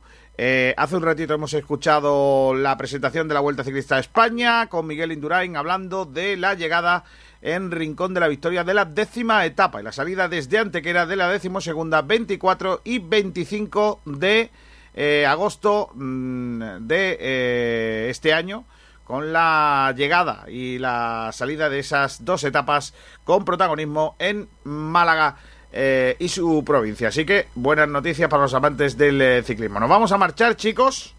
¿Estáis preparados para irnos? Yo estoy, estoy listo, que además tenemos que estudiar para mañana. ¿eh? Por cierto, Vámonos para casa. si queréis, a la noche... Eh, Kiko, Dime, Antonio. Kiko, quería sí, eh, recordar a los, al oyente de Spring que hoy martes hay un espacio dedicado a la cantera y bueno, pues recordar lo- lo- los partidos que se celebraron ayer con la intersemanal. Los resultados rápidamente fueron los siguientes. La jornada decimoctava de la División de Honor Juvenil. Antonio, no, te- no nos da tiempo. Si lo vas a contar ahora, después lo cuentas luego. Es que son las 2 y 4 minutos y tenemos que marcharnos. Ah, bueno, vale. Luego se lo cuentas a, a Pablo Gil, si no te importa. Eh, vamos a ir eh, despidiendo. Eh, Ignacio Pérez, hasta la próxima. Venga, hasta luego, Kiko. Hasta luego, Adiós, adiós a Antonio, hasta luego. Antonio se fue. Vale, pues Se ha picado. luego. Ajos come, dicen. Pues sí. ¿No? El que Eso dicen dicen. que el que se pica ajos comen. El que se pica ajos come, sí. No, eso, eso dicen en, en mi tierra. Mira, un poquito de Ana Mena, que es de Estepona, igual que Pablo Gil. Eh, este, Ana Mena es la parte buena de Estepona y Ana Gil es la parte chorra, eh, perdón, y Pablo Gil es la parte chorraera. He dicho Ana Gil, madre mía. Ana Gil. Es que no ardo, no, no, así no. Eh, Pablo Gil es la parte chunga de Estepona. Así que. Adiós, Nacho Carmona, hasta la próxima. Hasta luego, Kiko, nos vemos. Adiós, Portavales. Adiós, García, un abrazo. Hasta luego. Nos vamos, ahora se quedan con el resto de la programación. Hasta luego.